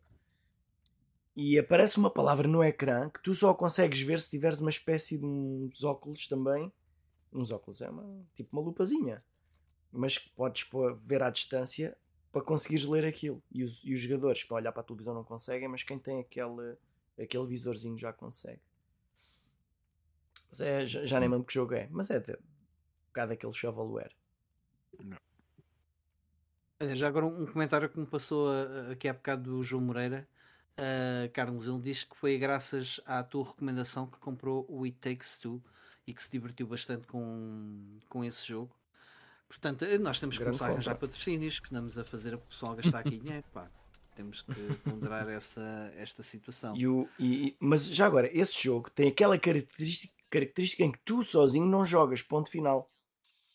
Se queres jogar, tem que ser com outra pessoa. Yeah. E, e, há poucos jogos que, que fazem isso. O Way Out, o way out faz a mesma coisa, se não uhum. tem. O Way Out é só para, para jogares com outra pessoa.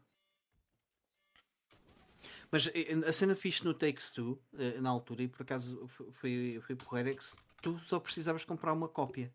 Certo, certo. E depois podias convidar outra pessoa a jogar contigo. Que isso era, era uma cena Mesmo que fosse de outra consola? Yeah. Nice. De outra consola não, de outra consola não, não tenho aberto. certeza. De, de, de, outro sistema, de um sistema que não fosse o teu. Sim.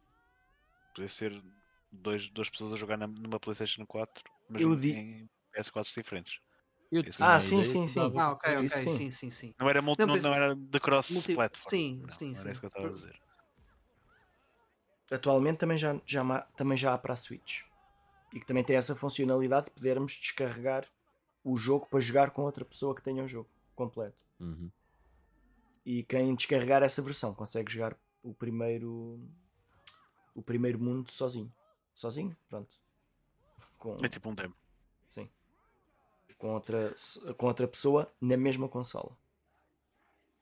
Olha, e estávamos a falar do, do Sample Filter, outro jogo que eu senti também um bocadinho. Uh, não é bem a mesma coisa, mas é mais por ser um, um, um jogo na visão de, da terceira pessoa. Uh, mas aqui já é uma, uma cena mais online, que foi o modo uh, multiplayer do Uncharted 2 que, que é uma das razões também pela qual eu curti uh, o do jogo. A primeira uhum. vez que joguei o jogo foi em casa de, de, um amigo meu que tinha PS3, eu não tinha, e foi sobretudo o modo multiplayer. Que acho que estava muito bem pois. feito. Pá, eu, eu, nessa cena já estou um bocado como o Ivan. Eu, tudo que for de, de geração 32 bit para cima, deixei de jogar cenas em multiplayer. Yeah. Mesmo na GameCube, nunca tiveste assim experiências uh, multiplayer? Não, Sim, os Super Smash Brothers, Mario Parties, mas eram coisas, o Soul Calibur 2, eram coisas mais esporádicas que às vezes jogava com amigos quando levava. Às vezes haviam festas, eu levava a GameCube e uns comandos e jogavam Super Smash, mas, mas eram coisas mesmo mais esporádicas. Certo. Uh, outro jogo que eu também acho que ainda não falámos assim muito, falámos das Light Guns, mas o Time Crisis acho que em todos nós jogámos. Em arcades yeah, joguei yeah. muito. Uhum. E, com, a, é, com a G-Con, né? tem que ser sempre com a G-Con ou um ou dois. Por acaso tenho, a minha 2 está tá variada, tenho que ver se consigo arranjar aquilo. Olha, mas isso são mais jogos que eu joguei também muito uh, em co-op, o Virtua Cop e hum, como é que chamava aquele de polícias que havia também para Mega Drive? Um... Little Enforcers. Little Enforcers, sim, o primeiro. E também cheguei, na, cheguei a jogar na arcade desse jogo. Olha, eu ia sugerir, também para não, não estendermos muito esse tema e até porque depois podemos fazer isso mais focado no modo online, já que uhum. estamos aqui mais presos no, no couch multiplayer um, ficarmos mesmo por esta, esta vertente do, do de jogar com, com outras pessoas. Uh, não sei se vocês gostariam de, de, acrescentar mais alguns jogos ou experiências que tenham tido, uh, assim um bocado mais fora da caixa uh, e que se lembrem algumas memórias interessantes que gostassem de partilhar. Para depois também avançarmos aqui no, no, no programa e passarmos para, para o Play Now. Ah, eu, eu, pessoalmente acho que não. Uh, é, é, só mesmo reforçar uh, aquela, tenho, satis aquela, aquela, satisfação que já não existe de gozarmos com a pessoa com quem estamos a jogar quando ela perde. Isso era uma satisfação muito boa e, e mesmo quando éramos nós a perder, era uma cena que nos dava entusiasmo para jogar outra vez. Sim, para desforra mesmo quando já estávamos a perder pela décima vez seguida contra o mesmo gajo. Estão a ver quando vocês fazem roda bota fora um, e vocês perdem e ficam do estilo foda-se, agora vou ter que. Só que depois têm que esperar. Vá, é. Quatro pessoas jogar. Vão é arrefecer, jogar para arrefecer. Ganhou Isso acontecia ainda... muito, não é? Ah, eu acho que, já, aquela... eu acho que já conto essa história na escola onde a EB23 não andava, eles tinham lá uma Super Nintendo com três jogos: Super Soccer, Street Fighter 2 e Super Mario World. Um, o Street Fighter 2 era o que estava 90% das vezes. O Super Soccer de vez em quando se jogava, mas o Mario World muitas vezes até era eu que pedia para jogar e também era mesmo dessa cena do perdeste passo ao comando. E era super frustrante quando tu jogavas tipo 5 segundos porque falhavas um salto e tinha, o comando tinha que dar a volta à sala toda até chegar até ti. Yeah, bro, horrível. Era frustrante, mas faz parte. Mas eu, eu até estava a dizer na cena de tu queres a desforra, né? Porque o gajo ganhou-te. Mas depois te, vão quatro gajos jogar e quem sabe um deles ainda ganha o gajo que te ganhou e tu ainda vais ter que jogar com os gajos, com os outros gajos até rodar para o gajo que te ganhou para conseguires ter a resposta. É tipo, e no final o gajo ainda consegue dizer: Ah, não me ganhaste. Yeah, yeah, nunca yeah, mais jogaste contra ele. Yeah. É pá, mas isso, isso é mesmo comentário de filho único, pá. Man, eu gosto de ganhar, meu, lamento imenso. Mas olha, há um jogo que vocês, aliás, ninguém, nem no chat mencionaram e que viveu muito do multiplayer e que ainda é hoje, volta e meia, tem, é alguns tem alguns ressurgimentos devido ao multiplayer. Sobretudo no PC, Iva. É um Quake. jogo de uma. Não, é um jogo Doom. de uma equipa indie. Indie? Não, Sim. não jogo disso. É isso, sim, que estás a pensar? Não, não. Não? Ah, diz lá, que eu estou aqui à espera com o teclado. Ah, sim, ok, é. sim. Ah, era ah, fixe, era fixe, vá. Era, era muito fixe. fixe, pronto. Era fixe. Era o, Worms, o Worms é muito mais fixe em multiplayer do que, do que jogares o modo aventura ou história é daquilo. É, claro que era, Sim. claro que era. Principalmente quando usavas aquelas armas uh, tipo a velha e a, e a velha e não sei o quê. As cenas mesmo no arco da velha. Esse, esse é mesmo o jogo de estás ao lado do, do, da, da, pessoa e, que está contigo. E a chincalhares o gajo. É, pá, eu por acaso nunca gostei muito dessa experiência porque há, há sempre aquele momento no Worms em que ele vai-te conseguir matar e tu estás ali à espera que o gajo simplesmente saque da caçadeira. mate, isso é parte estás boa. A estás a passar por aquilo tudo, a ver aquilo tudo. É pá, isso sempre me meteu uma raiva. E ele depois a, a tentar acertar-te na cabeça com a caçadeira. Yeah. Em vez de apontar ao meio do corpo, vai à cabeça é, mas... e, e ficas com um de vida. Não, e depois tu fazes, e como é que co Pois aquilo que tu fazes, quando ele está mesmo bué certo que vai-te dar um headshot, mexes no comando e metes a, a mira para a meca, estás a ver? E o gajo espalha aquilo. é, para mim foi um, foi um, um jogo que eu, que eu joguei com amigos e sempre curti bué. E por é acaso é joguei mais em, em, PC com, em casa de amigos. Uhum. Eu acho que nunca. Hum, eu, eu, eu, pá, eu joguei muitas vezes o primeiro Worms Uh, e é um jogo fabuloso. Mas eu acho que nunca mais me diverti com, com o jogo. Uh, noutras situações, numa outra situação onde se pôs o Worms para ir jogar. Hoje em Também. dia é um jogo muito lento, é. muito. Uhum. Uh... Eu desde essa altura do Worms 2 e do que se eu seguir para o Armageddon, como é que se chamava? O Armageddon, o 2 é o Armageddon. É o, o, não, o Armageddon é tipo uma, é, é tipo uma sequela ou uma expansão é? do 2. Okay. Uhum. Eu sempre achei que o 2 o Armageddon é o Worms 2 Armageddon, yeah. É a própria, sim. Uh, mas lá está, depois desse também me desliguei um bocado a sério, nunca mais voltei a jogar. Não, mas o, o que tem ressurgimentos de volta e meia é o Armageddon. É, o Worms multiplayer é, é, é esse. Sim, apesar não, de, não dos 3Ds e não sei o que, portanto, nada disso. Não, e tens, tiveste o World Party também, não, não é esse que o pessoal fala. Yeah. O pessoal só fala do, do Worms Armageddon. Olha, uh, um, lembrei-me de um jogo que, que, que, se calhar já experimentaram. Uh, podem não dar nada por ele, mas que acaba por ser um, um party game muito divertido para a PlayStation 4, que é o, o S2 ah, It's You. Do, sim. Também é um jogo muito fixe. É um jogo que vale a pena experimentar. Que tem o Hermano José? Como não, não, não, não, não. O S2 é uma espécie de um jogo que se joga com que se joga com telemóvel Sim, sim, sim. Em que as perguntas, as perguntas são sobre os jogadores. E ah, yeah, do é. género das pessoas aqui, quem é que era aquela que era mais provável o outro, que. O outro chama-se Saber é Poder. Yeah. Sim, é, é, do mesmo estilo, mas este tu és tu é. As perguntas são sobre os, os próprios jogadores. E depois também envolve fazer desenhos um, e tirar fotografias a explicar não parece não, não, não dá para perceber. Tem que se jogar. Infelizmente, experimentei a jogar na PlayStation 5 com o disco da PlayStation 4 e não estava a funcionar. Não sei se existe agora algum update que faz com que funcione. Por isso deixei de jogar isso. Mas há pessoal que vem cá à casa e, uh, e pede para pa jogar isso. E, e pois eu ia comprar isso para o PS4. Se calhar, olha, uma boa sugestão para levar agora para o Natal, em casa do meu irmão. Chegou, chegou a estar na, na, na PS Plus. É, é gratuita, não é? é o Play Link. A app é gratuita, sim. Yeah, então... Acho que chama em inglês, não sei se chama It's You. Estava por aqui não não está a aparecer nada. Hum.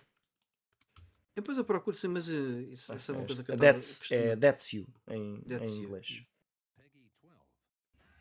Ok, olha, eu da minha parte não, não tenho assim muito mais a acrescentar. Não sei se há alguma coisa. O Ivan estava aqui a olhar para, para a prateleira dele à procura. Estava a olhar para a prateleira, mas por um motivo completamente diferente. Que é, eu estava a olhar uh, para ver se via algum jogo hum, pudesse comentar alguma coisa em termos de multiplayer, local ou online, whatever. E quando olho para a minha prateleira, eu vejo que eu era mesmo filho único, estás a ver? Porque eu não tenho muitos jogos daqueles que são possíveis jogar a dois. Tipo, a minha prateleira, pá, tenho aqui muitos jogos que são meus desde miúdo e pá, dando-vos exemplos. um, uh, Civilization, uh, Neverwinter Nights, uh, a série Gothic, Warcraft, Starcraft, Diablo, Panzer Dragoon, uh, Pré-Histórico, Elite 2, Neverwinter Nights, Temple of Elemental Evil. Pá, é, é, é tudo jogos muito single, single player. player. Muito é. single player, yeah. Portanto, não tenho. Eh, nunca, se calhar é uma coisa que eu uh, nunca experimentei muito e, e, e, no fundo perco na experiência de videojogos a cena mais uh, de, de, experimentar com outra pessoa, de jogar com outra pessoa, o co-op ou, ou competitivo, nem que seja one versus one nos jogos de fight ou uma cena assim, mas realmente eu diria que uh, no tempo todo que eu passei a jogar videojogos isso deve ter sido o 1% não é? da experiência toda que tive com videojogos. Mas é assim, também não, não não, entre aspas, não perdias muito naquilo que era o jogo em si, porque os jogos eram feitos uh, sobretudo para single player e depois tinham um modo multiplayer. Na fase em que os jogos já sim, foram sim, feitos claro. para multiplayer, já foi numa era em que tu tinhas acesso à internet e portanto já era tudo online. Eh, sim, completamente diferente. Mas estava mais a falar naquela cena yeah. de uh, sei lá, de mais beat'em ups ou, ou dos fighting games e coisas desse género.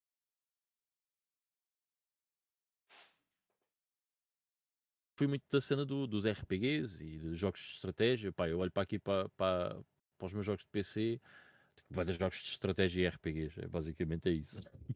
Mas se calhar eh, eh, quando apareceu a geração da PlayStation 1 e afins, os jogos de co-op diminuíram bastante. Foi.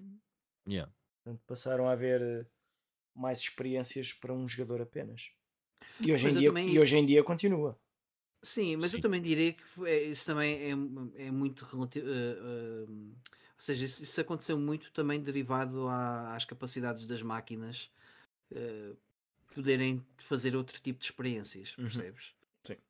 e eu, eu acho que o co-op sempre foi um extra, com, com, algumas exceções, obviamente os jogos de desporto sempre foram um, um ponto de união e sempre foi um objetivo uh, meter as pessoas a jogar uh, em conjunto e não tanto sozinhas. Hoje em dia é que já é um bocadinho diferente, uh, até com os.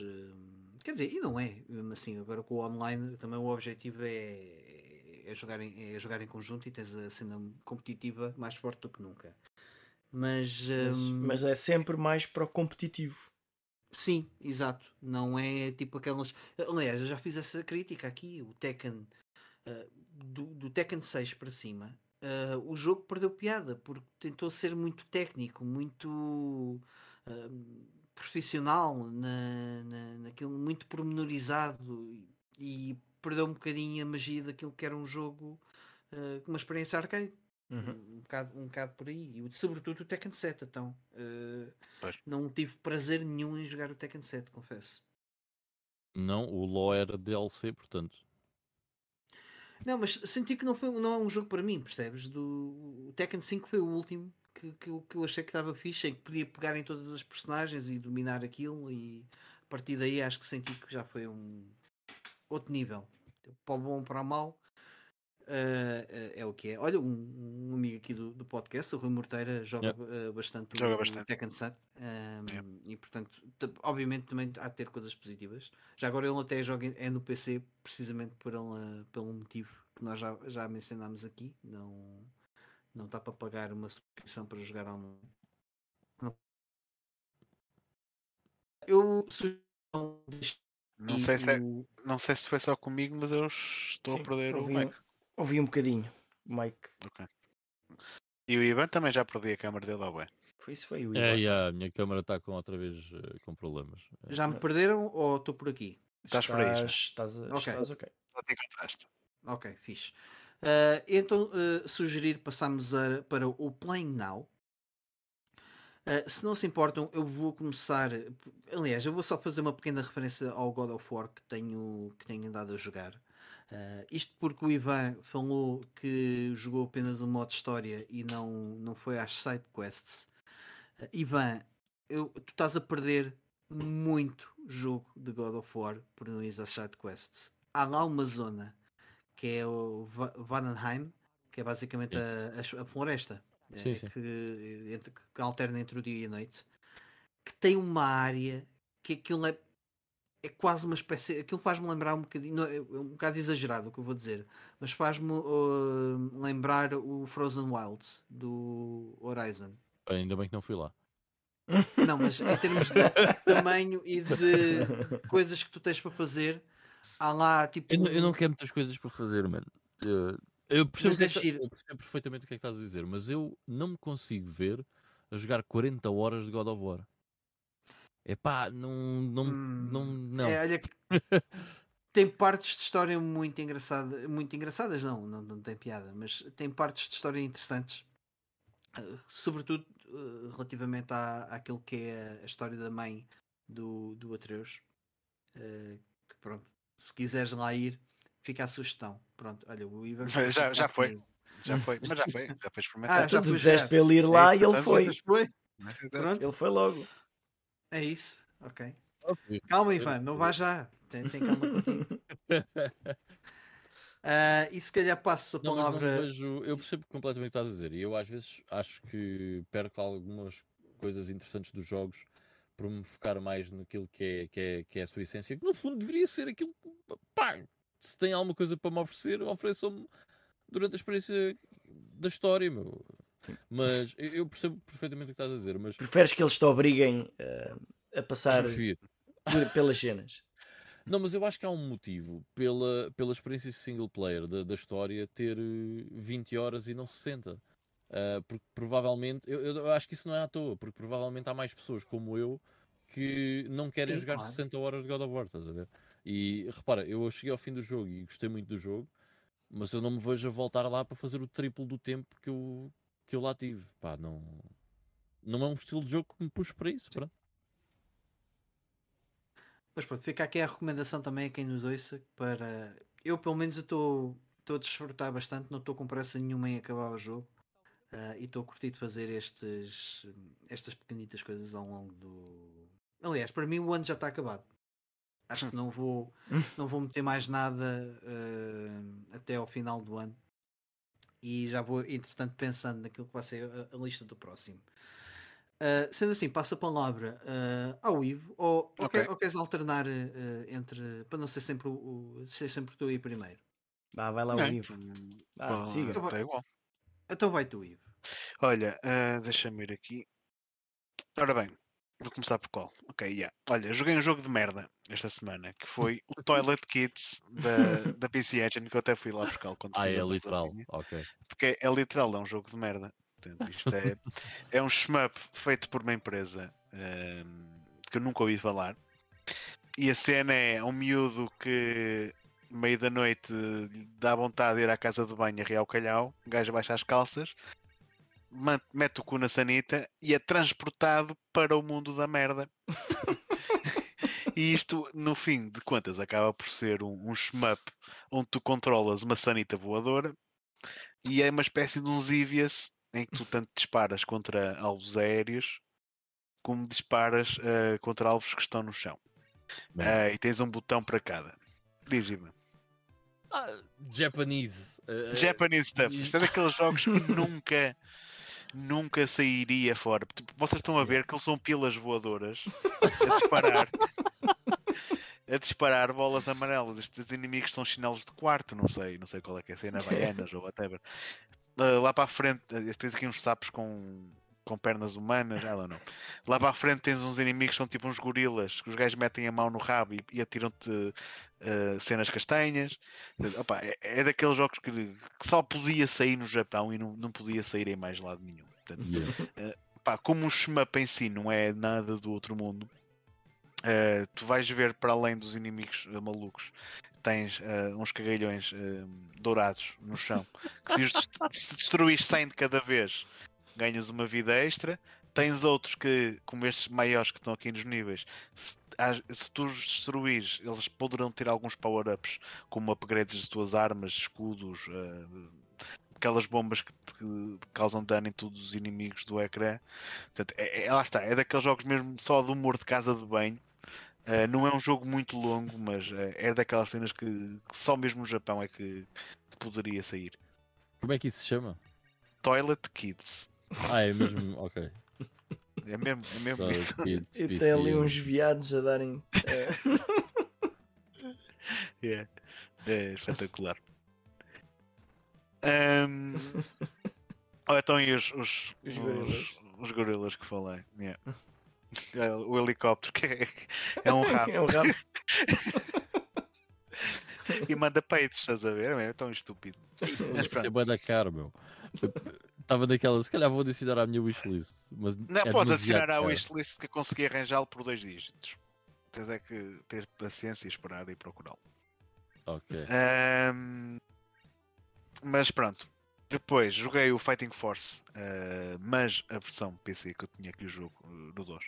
E para jogar isto é um bocado chato porque tens que andar à procura de uns patches uh, para conseguir correr isto em sistemas operativos modernos. Mas é um jogo que eu sempre tive muita curiosidade em experimentar, porque este jogo foi feito pela Core Design, pelos mesmos gajos que fizeram o Tomb Raider, os primeiros. Isto até inicialmente foi apresentado à SEGA como uma espécie de um Streets of Rage 3D. Só que a SEGA acabou por não, não, não, uh, não aceitar a ideia uh, e a Core continuou com o projeto, chamou-lhe Fighting Force e, e, e, acabou por sair em todos os sistemas, menos na, na Sega Saturn. Um, Só para chatear. Não foi. Estava aparente. Não, existe, até existe um protótipo que podes jogar da versão Saturn e o jogo teve mesmo quase a, a, a, ser, a, sair para a consola, só que já ia ser numa altura em que já ninguém tinha Saturn, ou já ninguém comprava jogos de Saturn, hum. e os hum. poucos jogos que saíam ou eram da Electronic Arts ou da Sega e pouco mais. Portanto, acho que foi mais uma decisão de olha, não vale a pena estamos a lançar isto para perder dinheiro. Yeah. Um, mas pronto, o jogo em si Epá, é um, é um, é um beat 'em up em 3D, mas uh, onde tu ainda não controlas uh, a câmera. Uh, tens um botão para dar socos, outro pode dar pontapés, para agarrar os inimigos, dar-lhes socos pelas costas. E depois tens a cena, tal como nos, nos beat'em ups clássicos, de podes apanhar armas do chão, podes apanhar itens do chão e atirá-los. Podes destruir bastante os cenários. A cena é que não, não acho que tenha sido um jogo que tenha envelhecido assim tão mal, tão bem quanto isso, aliás. Apesar de eu não achar um jogo tão mau como algumas pessoas uh, o pintam. Uh, porque Pá, uh, eu estou a olhar para ele e parece mais merda que o Toilet Kids e não é literal. yeah. e este, estes níveis até nem são dos piores, porque vais ter muitos níveis em que são áreas bué abertas, em que tu não tens nada para fazer. E, e a cena do jogo é que se torna muito repetitivo porque tu estás sempre a lutar contra dois, três inimigos, quatro no máximo. Uh, matas um, aparece outro igual no, no lugar de onde, de onde vieram os outros, até chegar, até matares para aí uns 30 ou 40 inimigos e o nível acaba. E acaba por se tornar mesmo muito, muito repetitivo. E é uma das cenas que, que, que eu acho que não, que não envelheceu uh, muito bem o jogo em si. De resto, pá, tens quatro personagens, o, o, estamos a ver o gameplay uh, do Smash, que é o gajo que é o, o tank mesmo. E, na minha opinião, acho que até é o gajo que tem a jogabilidade mais lenta. Uh, também nem sempre consegues fazer grandes combos, os golpes não, não entram, nem sempre consegues fazer combos longos, basicamente. Um, e é isso, pronto. Fighting Force a versão de PC é ligeiramente superior à, à, PS, à versão da PS1 a nível gráfico, mas do resto também acho que não, não, não é nada por aí, por aí além. Eu joguei, eu joguei esse jogo há pouco tempo quando o Leite veio cá a casa tivemos a, a experimentar um bocadinho o Fighting uhum. Force. Uhum. Eu estava a curtir, pareceu-me um bocadinho difícil, não sei se foi tipo por ser a, as primeiras vezes que estava a jogar e não estava muito bem habituado. É, uh, mas deve ser de... os, os combos também não é daqueles jogos em que tu estás a dar combos e os inimigos não respondem. Eles depois dão-te dão um soco lá pelo meio e quebram-te o combo e vais, e vais perdendo alguma energia assim. E, Mas tem não... mesmo que andar a atacar alguns inimigos de cada vez e correr para. Não, não podes ir a, a campeão, sempre. E havia muitas alturas em que ficávamos um bocado à toa, então, mas agora é para ir para onde? E não percebíamos que havia uma parede que podia ser destruída. Exatamente, sim. Yeah. É, às vezes tens mesmo que destruir parte, parte do cenário para, para conseguir avançar no jogo. Mas pareceu-me interessante no sentido que é um jogo que até dá-te mesmo web possibilidades. De, há muita coisa que tu podes pegar, há muita coisa que tu podes usar e. Ah, mas acaba, assim. por, acaba por se tornar muito repetitivo. Mas um dia hum. que lhe, que, que lhe des mais um bocadinho de atenção, sim, depois, sim, sim, sim. Depois, depois partilhar a tua opinião. Ok. Pronto. Para terminar, que eu esta semana não, não voltei a pegar no Yakuza, no, no Yakuza 0, porque tenho andado a ver, a fazer co-op com a minha namorada, a ver o The Wire. Portanto, temos andado aqui a fazer binge watching de The Wire este, nestas últimas semanas. Uh, mas tive a oportunidade de terminar o Phantasy Star uh, Generation 1, que já tinha falado um bocadinho na semana passada, que é o primeiro da coleção uh, Sega Ages 2500. Uh, foi uma parceria que a SEGA tinha feito inicialmente com a D3 Publisher, a mesma que publicou os jogos Earth Defense Force, Demolition Girl uh, e os, o One Chambara, muitos desses jogos podres que a 505 e a. Tech e outras empresas trouxeram para cá uh, foram originalmente publicados por esta empresa. Pronto, e essa iniciativa era mesmo a cena de fazer remakes de alguns jogos antigos da SEGA, uh, com gráficos um bocado mais atualizados, uh, mas com preços reduzidos. Pronto, e o primeiro que sai dessa coleção foi mesmo o remake do primeiro Phantasy Star. Que, como vocês estão a ver no ecrã, é um jogo que, apesar de ter realmente mais algum detalhe a nível gráfico comparado com o original da Master System, a nível artístico é um downgrade uh, um bocado grande, porque é, este jogo parece. Este jogo parece que foi feito no, no, no, RPG Maker. E se calhar até foi mesmo. uh... Mesmo uh, uh, ai, como é que se chama a personagem principal? Alissa. Alice, yeah. Alice. O portrait dela parece muito na... menos inspirado, não é? Sim, sim, sim, sim, sim. Parece, parece que foi um ocidental que tentou desenhar um, uma cena de manga e yeah. saiu aquilo.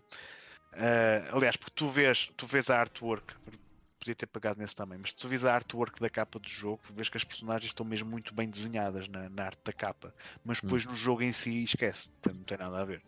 Uh, e depois nas dungeons que são em 3D. Uh, ah, tem texturas horríveis, parece tá, graficamente o jogo, apesar de estar mais bonito de certa forma, uh, artisticamente não está mais bonito. Uh, mas pronto, é um, é um jogo budget. Um, a nível de jogabilidade, tem algumas coisas de, de, qualidade de vida em relação ao da Master System, porque não precisas de grindar tanto, uh, ganhas mais dinheiro e mais experiência no, nos combates.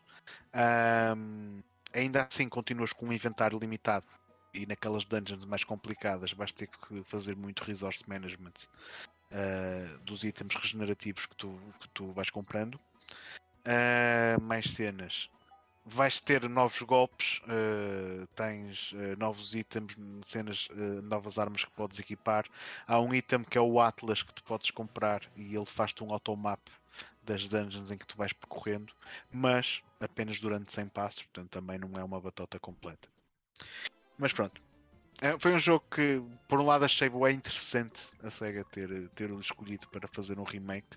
Por outro lado, deixou-me com muita pena de ter sido mesmo um um jogo budget à, à partida, porque acho que o primeiro Fantasy Start mereceria um, um tratamento uh, bem melhor que o que recebeu aqui. E para o meu não é isso.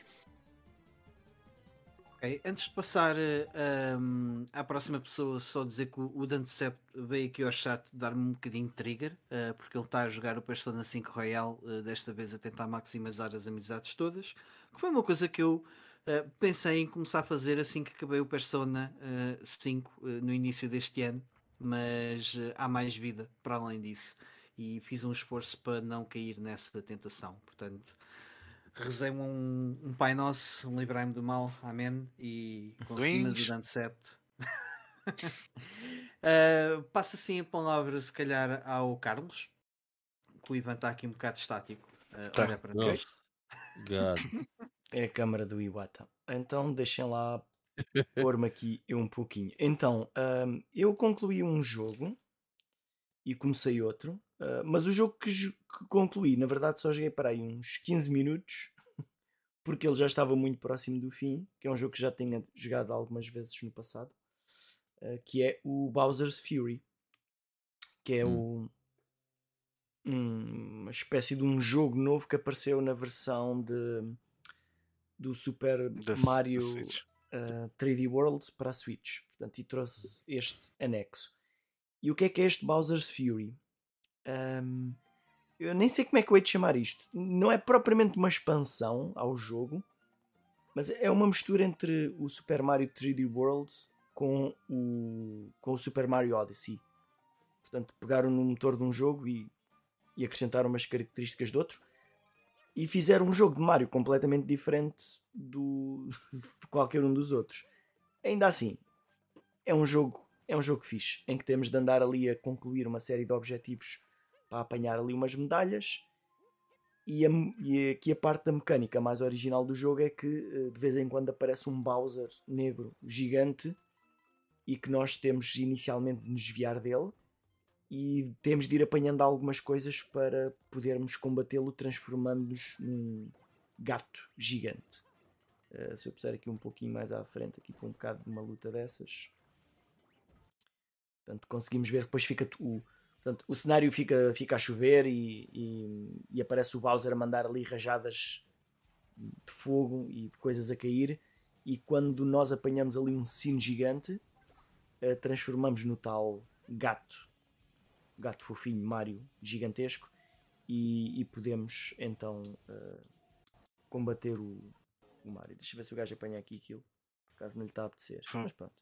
Mas pronto. Lá está, é aquela, isto é aquela cena, e desculpa estar a interromper. Força, uh, força. Isto é aquela cena de eu tenho este jogo na Wii U, mas vou ter que comprar outra vez para a Switch porque apetece-me jogar isto. sim, sim, sim. Não é? Pode é? acontecer.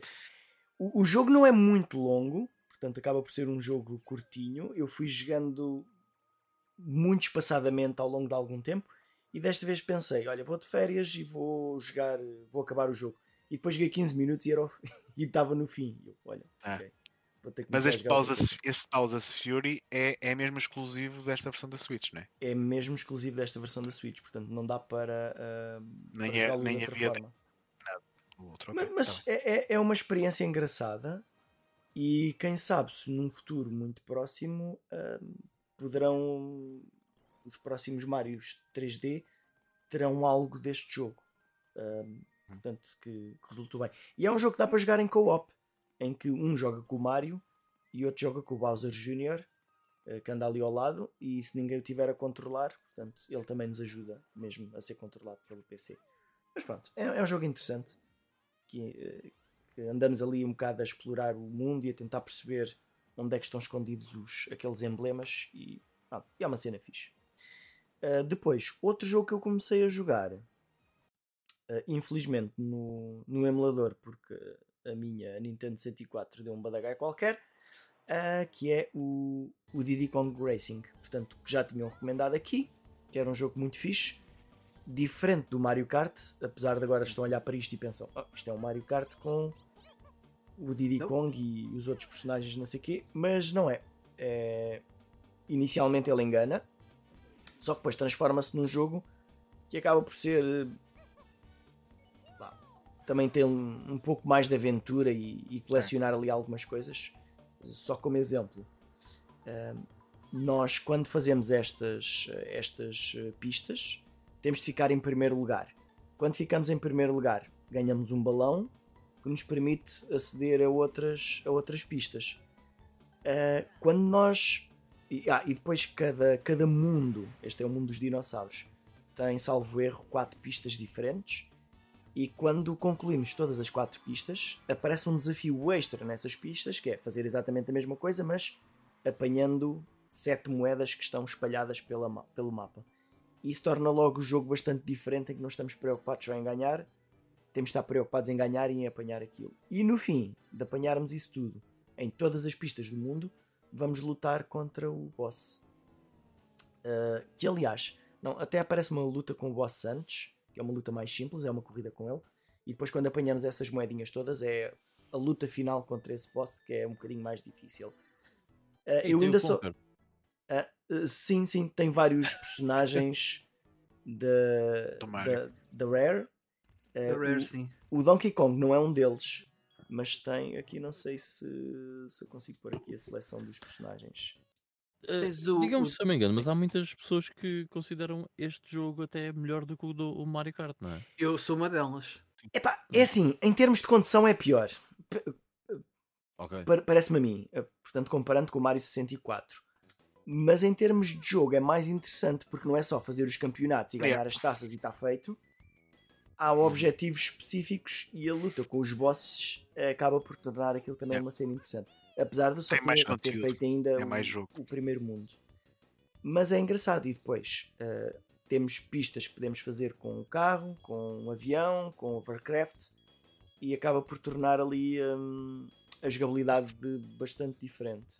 Sabes uhum. o que é que eu digo sobre este jogo? Uhum. É se o Mario 64 fosse um jogo de cartas. Okay. Tens aquele modo aventura em que tu tens que desbloquear uhum. as coisas a colecionar os balões e depois tens, uh, tens um hub em que tu vais até aos mundos. eu acho que isso é, é bem interessante. Uhum. Yeah, eu acho que isso é bem interessante. Uh, epá, e outra coisa muito gira neste jogo é a intro. A intro do jogo é, é do caraças. Mas isto, então... a, Rare, a Rare fazia isso muito bem. Uhum. Essas intros. Mesmo eu lembro-me que o Banjo Tui tinha uma intro espetacular. Pronto. E isto e acaba, também. acaba por ser um jogo mais do estilo que eu reconheço na Nintendo 64, que é eles tentarem usar os mesmos cenários, mas com objetivos diferentes, uh, para tentar esticar uh, um bocadinho mais as limitações que os cartuchos tinham em termos de espaço. E neste jogo acaba por ser interessante porque não sentimos que estamos ali numa collectathon a apanhar coisas só porque sim, mas é, é interessante fazer aquilo.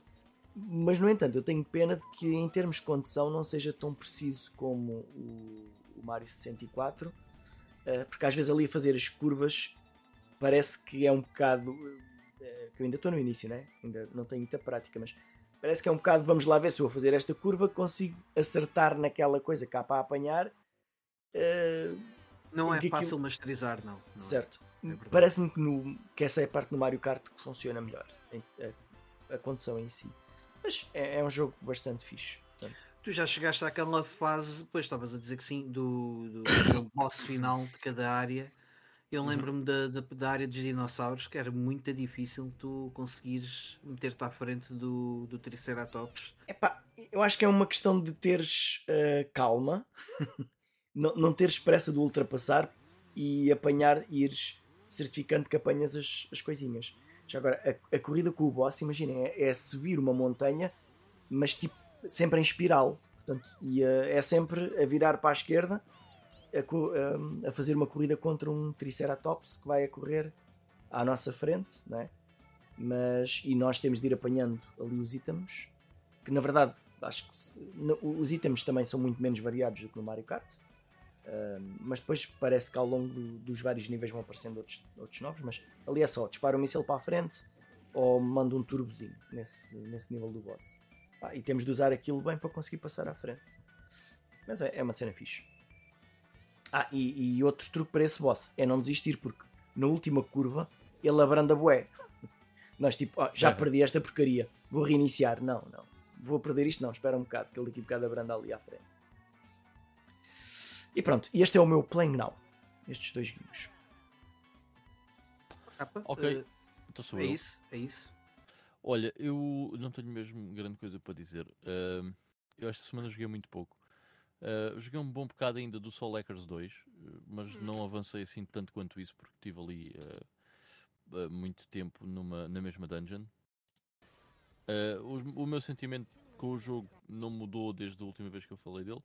Portanto, não, não acho piada ao estilo gráfico, acho que é um, um downgrade em termos daquilo que, depois este estilo gráfico oferece em termos de ambiente quando comparado com outros jogos da série Shin Megami Tensei. Um, mas uh, em termos de combate está uh, tudo lá. Há uma outra coisa que eu não gosto muito no jogo em termos das suas mecânicas, mas deixo para, para mais tarde falar quando, quando acabar ou já estiver mais perto do fim. Um, neste momento tenho para aí 15 horas de jogo, portanto ainda me falta, ainda me falta alguma coisa. Um, o Drive Club, uh, acho que tô, eu estou praticamente no fim do Drive Club, naquilo que é a campanha single player do Drive Club. Estava um, a gostar mais do jogo ao início, agora mais para o fim tem sido. O jogo fica muito monótono, muito chato. Uh, e tem um problema que era aquilo que há bocado até estávamos a falar em termos de DLCs e não sei o quê, que é é muita coisa que tem que se comprar como DLC uh, e é muita coisa que tens que andar a gastar uh, de tempo em corridas para fazer os objetivos X e Y para desbloquear, porque tem que ser de nível não sei o quê. Pá, eu gosto bué do modo de Gran Turismo. É tipo, ganho corridas, tenho dinheiro, compro os carros que eu quero, blá blá blá. I really like that. E o que é que isso significa aqui? É que eu parece-me a mim que hum, nunca consigo uh, ao longo do jogo ter muitas experiências com carros diferentes, não consigo experimentar carros diferentes. Uh, e que, aqueles carros que acabam por ser diferentes, sendo, sendo, dentro da mesma gama ou whatever, são todos muito, muito similares entre si. Mas o jogo não é mau, o jogo é porreiro. Uh, mas estava com, com, esperança que fosse um bocadinho mais interessante.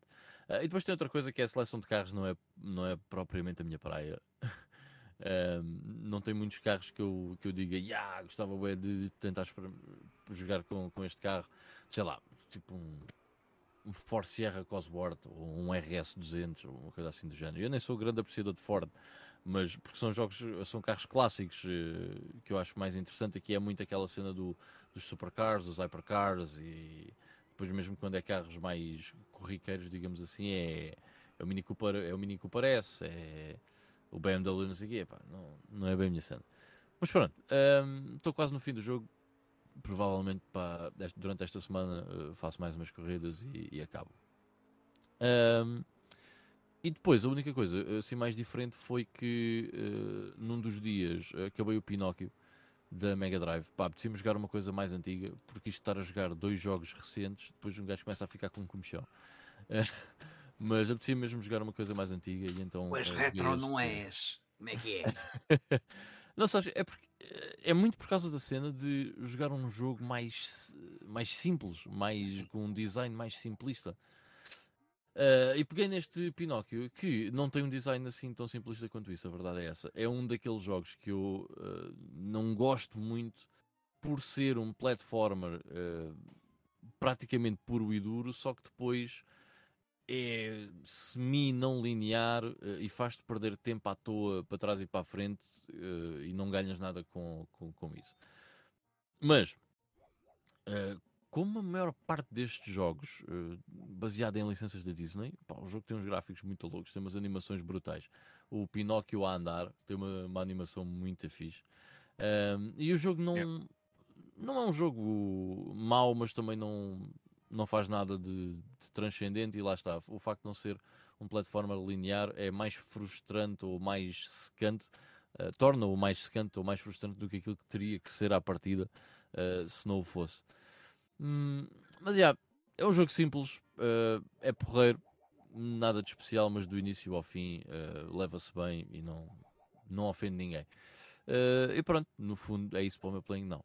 Ah, e joguei Daytona USA pela primeira vez em arcades ao fim de tanto tempo. Fiquei bem contente quando vi aquelas arcades. Só que tinha um problema, que hum, na máquina onde eu joguei, pá, só fiz um jogo que também já estava bem cansado nesse dia. Foi no dia em que fui ao museu. Um, na, aquilo eram duas máquinas e eu joguei na máquina da esquerda e a primeira não entrava. A melhor entrava, mas era difícil. Tinha que fazer ali uma força uh, não, não entrava muito bem. Um, e, Tem portanto... aquela desculpa do, do couch uh, multiplayer em que a gente diz o comando, é, este comando está variado. Este É, exatamente. O tempo mais, uh, o melhor tempo que eu consegui na pista, na pista média, que é a pista que eu gosto mais, foi 46 segundos e qualquer coisa, o que não é um tempo assim muito bom. Um, mas é, porque há, há, há, duas curvas nessa pista onde tu um, reduzes de quarta para primeira, uh, que é a melhor cena que podes fazer, é reduzir de quarta para primeira, depois uh, muito rápido, terceira, quarta. Ou seja, se, se, se a primeira não entra, uh, ele mete-me. Já, já fui, até porque quando eu tentava meter a primeira, ele muitas vezes metia a segunda. Pá, não sei porquê, que não estava a funcionar muito bem. e o, o, o, comportamento do carro é logo completamente diferente. Pronto. Então foi um bocado bittersweet. Um, e outra coisa, bittersweet, é que aqueles ecrãs, os ecrãs que estavam ali, não eram os ecrãs originais daquela, daquela board. E o que é que acontece? Aquilo eram um, monitores uh, flat screen a 16 por 9 e davam um aspecto completamente diferente uh, ao jogo. Portanto, não foi a melhor experiência possível, tanto que Uh, meti lá um euro, era um euro por cada jogo, mas pelo menos na pista do meio tinha estava com o modo 10 voltas, que ainda jogam para aí uns 7 ou 8 minutos, se souber o que é que estão a fazer. Uh, e até foi ok, mas não foi o, o regresso que eu esperava a jogar o Daytona USA na, nas arcades. E pronto, é isso. E já agora agradecer ao Fábio que mencionou-nos no grupo Facebook, se não estou em erro, uh, umas máquinas certo. destas no Centro Comercial Babilónia, na Amadora, pelo que eu percebi. Foi isso? Foi, no, foi no, nesse, nesse Babilónia que ele estava a falar, certo? Já não me lembro. Qual é que era o sítio? é o único que eu conheço. Sim. é capaz. Ele falou num, se... num Babilónia, agora se será amador ou não, não faz ideia. Mas se for amador, eu acho que sei onde é que. Eu acho que já passei lá várias vezes à porta desse shopping, mas nunca lá entrei. Epá, eu fui há, há uns anos, eh, também não sei precisar quando, uh, e nunca vi um centro comercial com tantas lojas de telemóveis e, e cabeleireiros uh, africanos como, como aquele era. Porta assim, é, é intercalável entre portas. Loja de telemóveis dos indianos e, e cabeleireiros africanos. Mas pronto, amadora. Amadora City. Uh, vamos dar assim por terminado o, o nosso episódio número 202, dedicado uh, às sessões uh, Couch Co-op ou multiplayer, melhor dizendo. Um, deixar apenas a recomendação de passarem pelas nossas redes sociais, onde vamos sempre deixando uma preview dos episódios que vamos lançar no domingo. Uh, e também uh, a quem não tenha disponibilidade para estar aqui em direto, podem-nos ver em diferido aqui no YouTube ou uh, via áudio no Spotify. já agora, a, a, a, meio do programa, o Alexandre disse que ia voltar a passar e ver-nos desde o início. Não façam isso, pá. Vejam-nos em direto, que é mais divertido. E depois ouçam o, o podcast ou no Spotify ou no Apple Podcasts, que é onde nós estamos. E, e com isto uh, despeço-me, uh, digo adeus uh, a todos vós. As próximas semanas vão ser um bocadinho diferentes por ausência de, de, de, alguns de nós. Ainda vamos ver mais ou menos como é que vamos organizar-nos, mas faremos os possíveis para estar aqui próximo domingo pela mesma hora. Um abraço a todos e tchau, tchau. Tchau aí, pessoal. Fiquem bem, malta. Tchau, tchau. Bye bye, fiquem bem.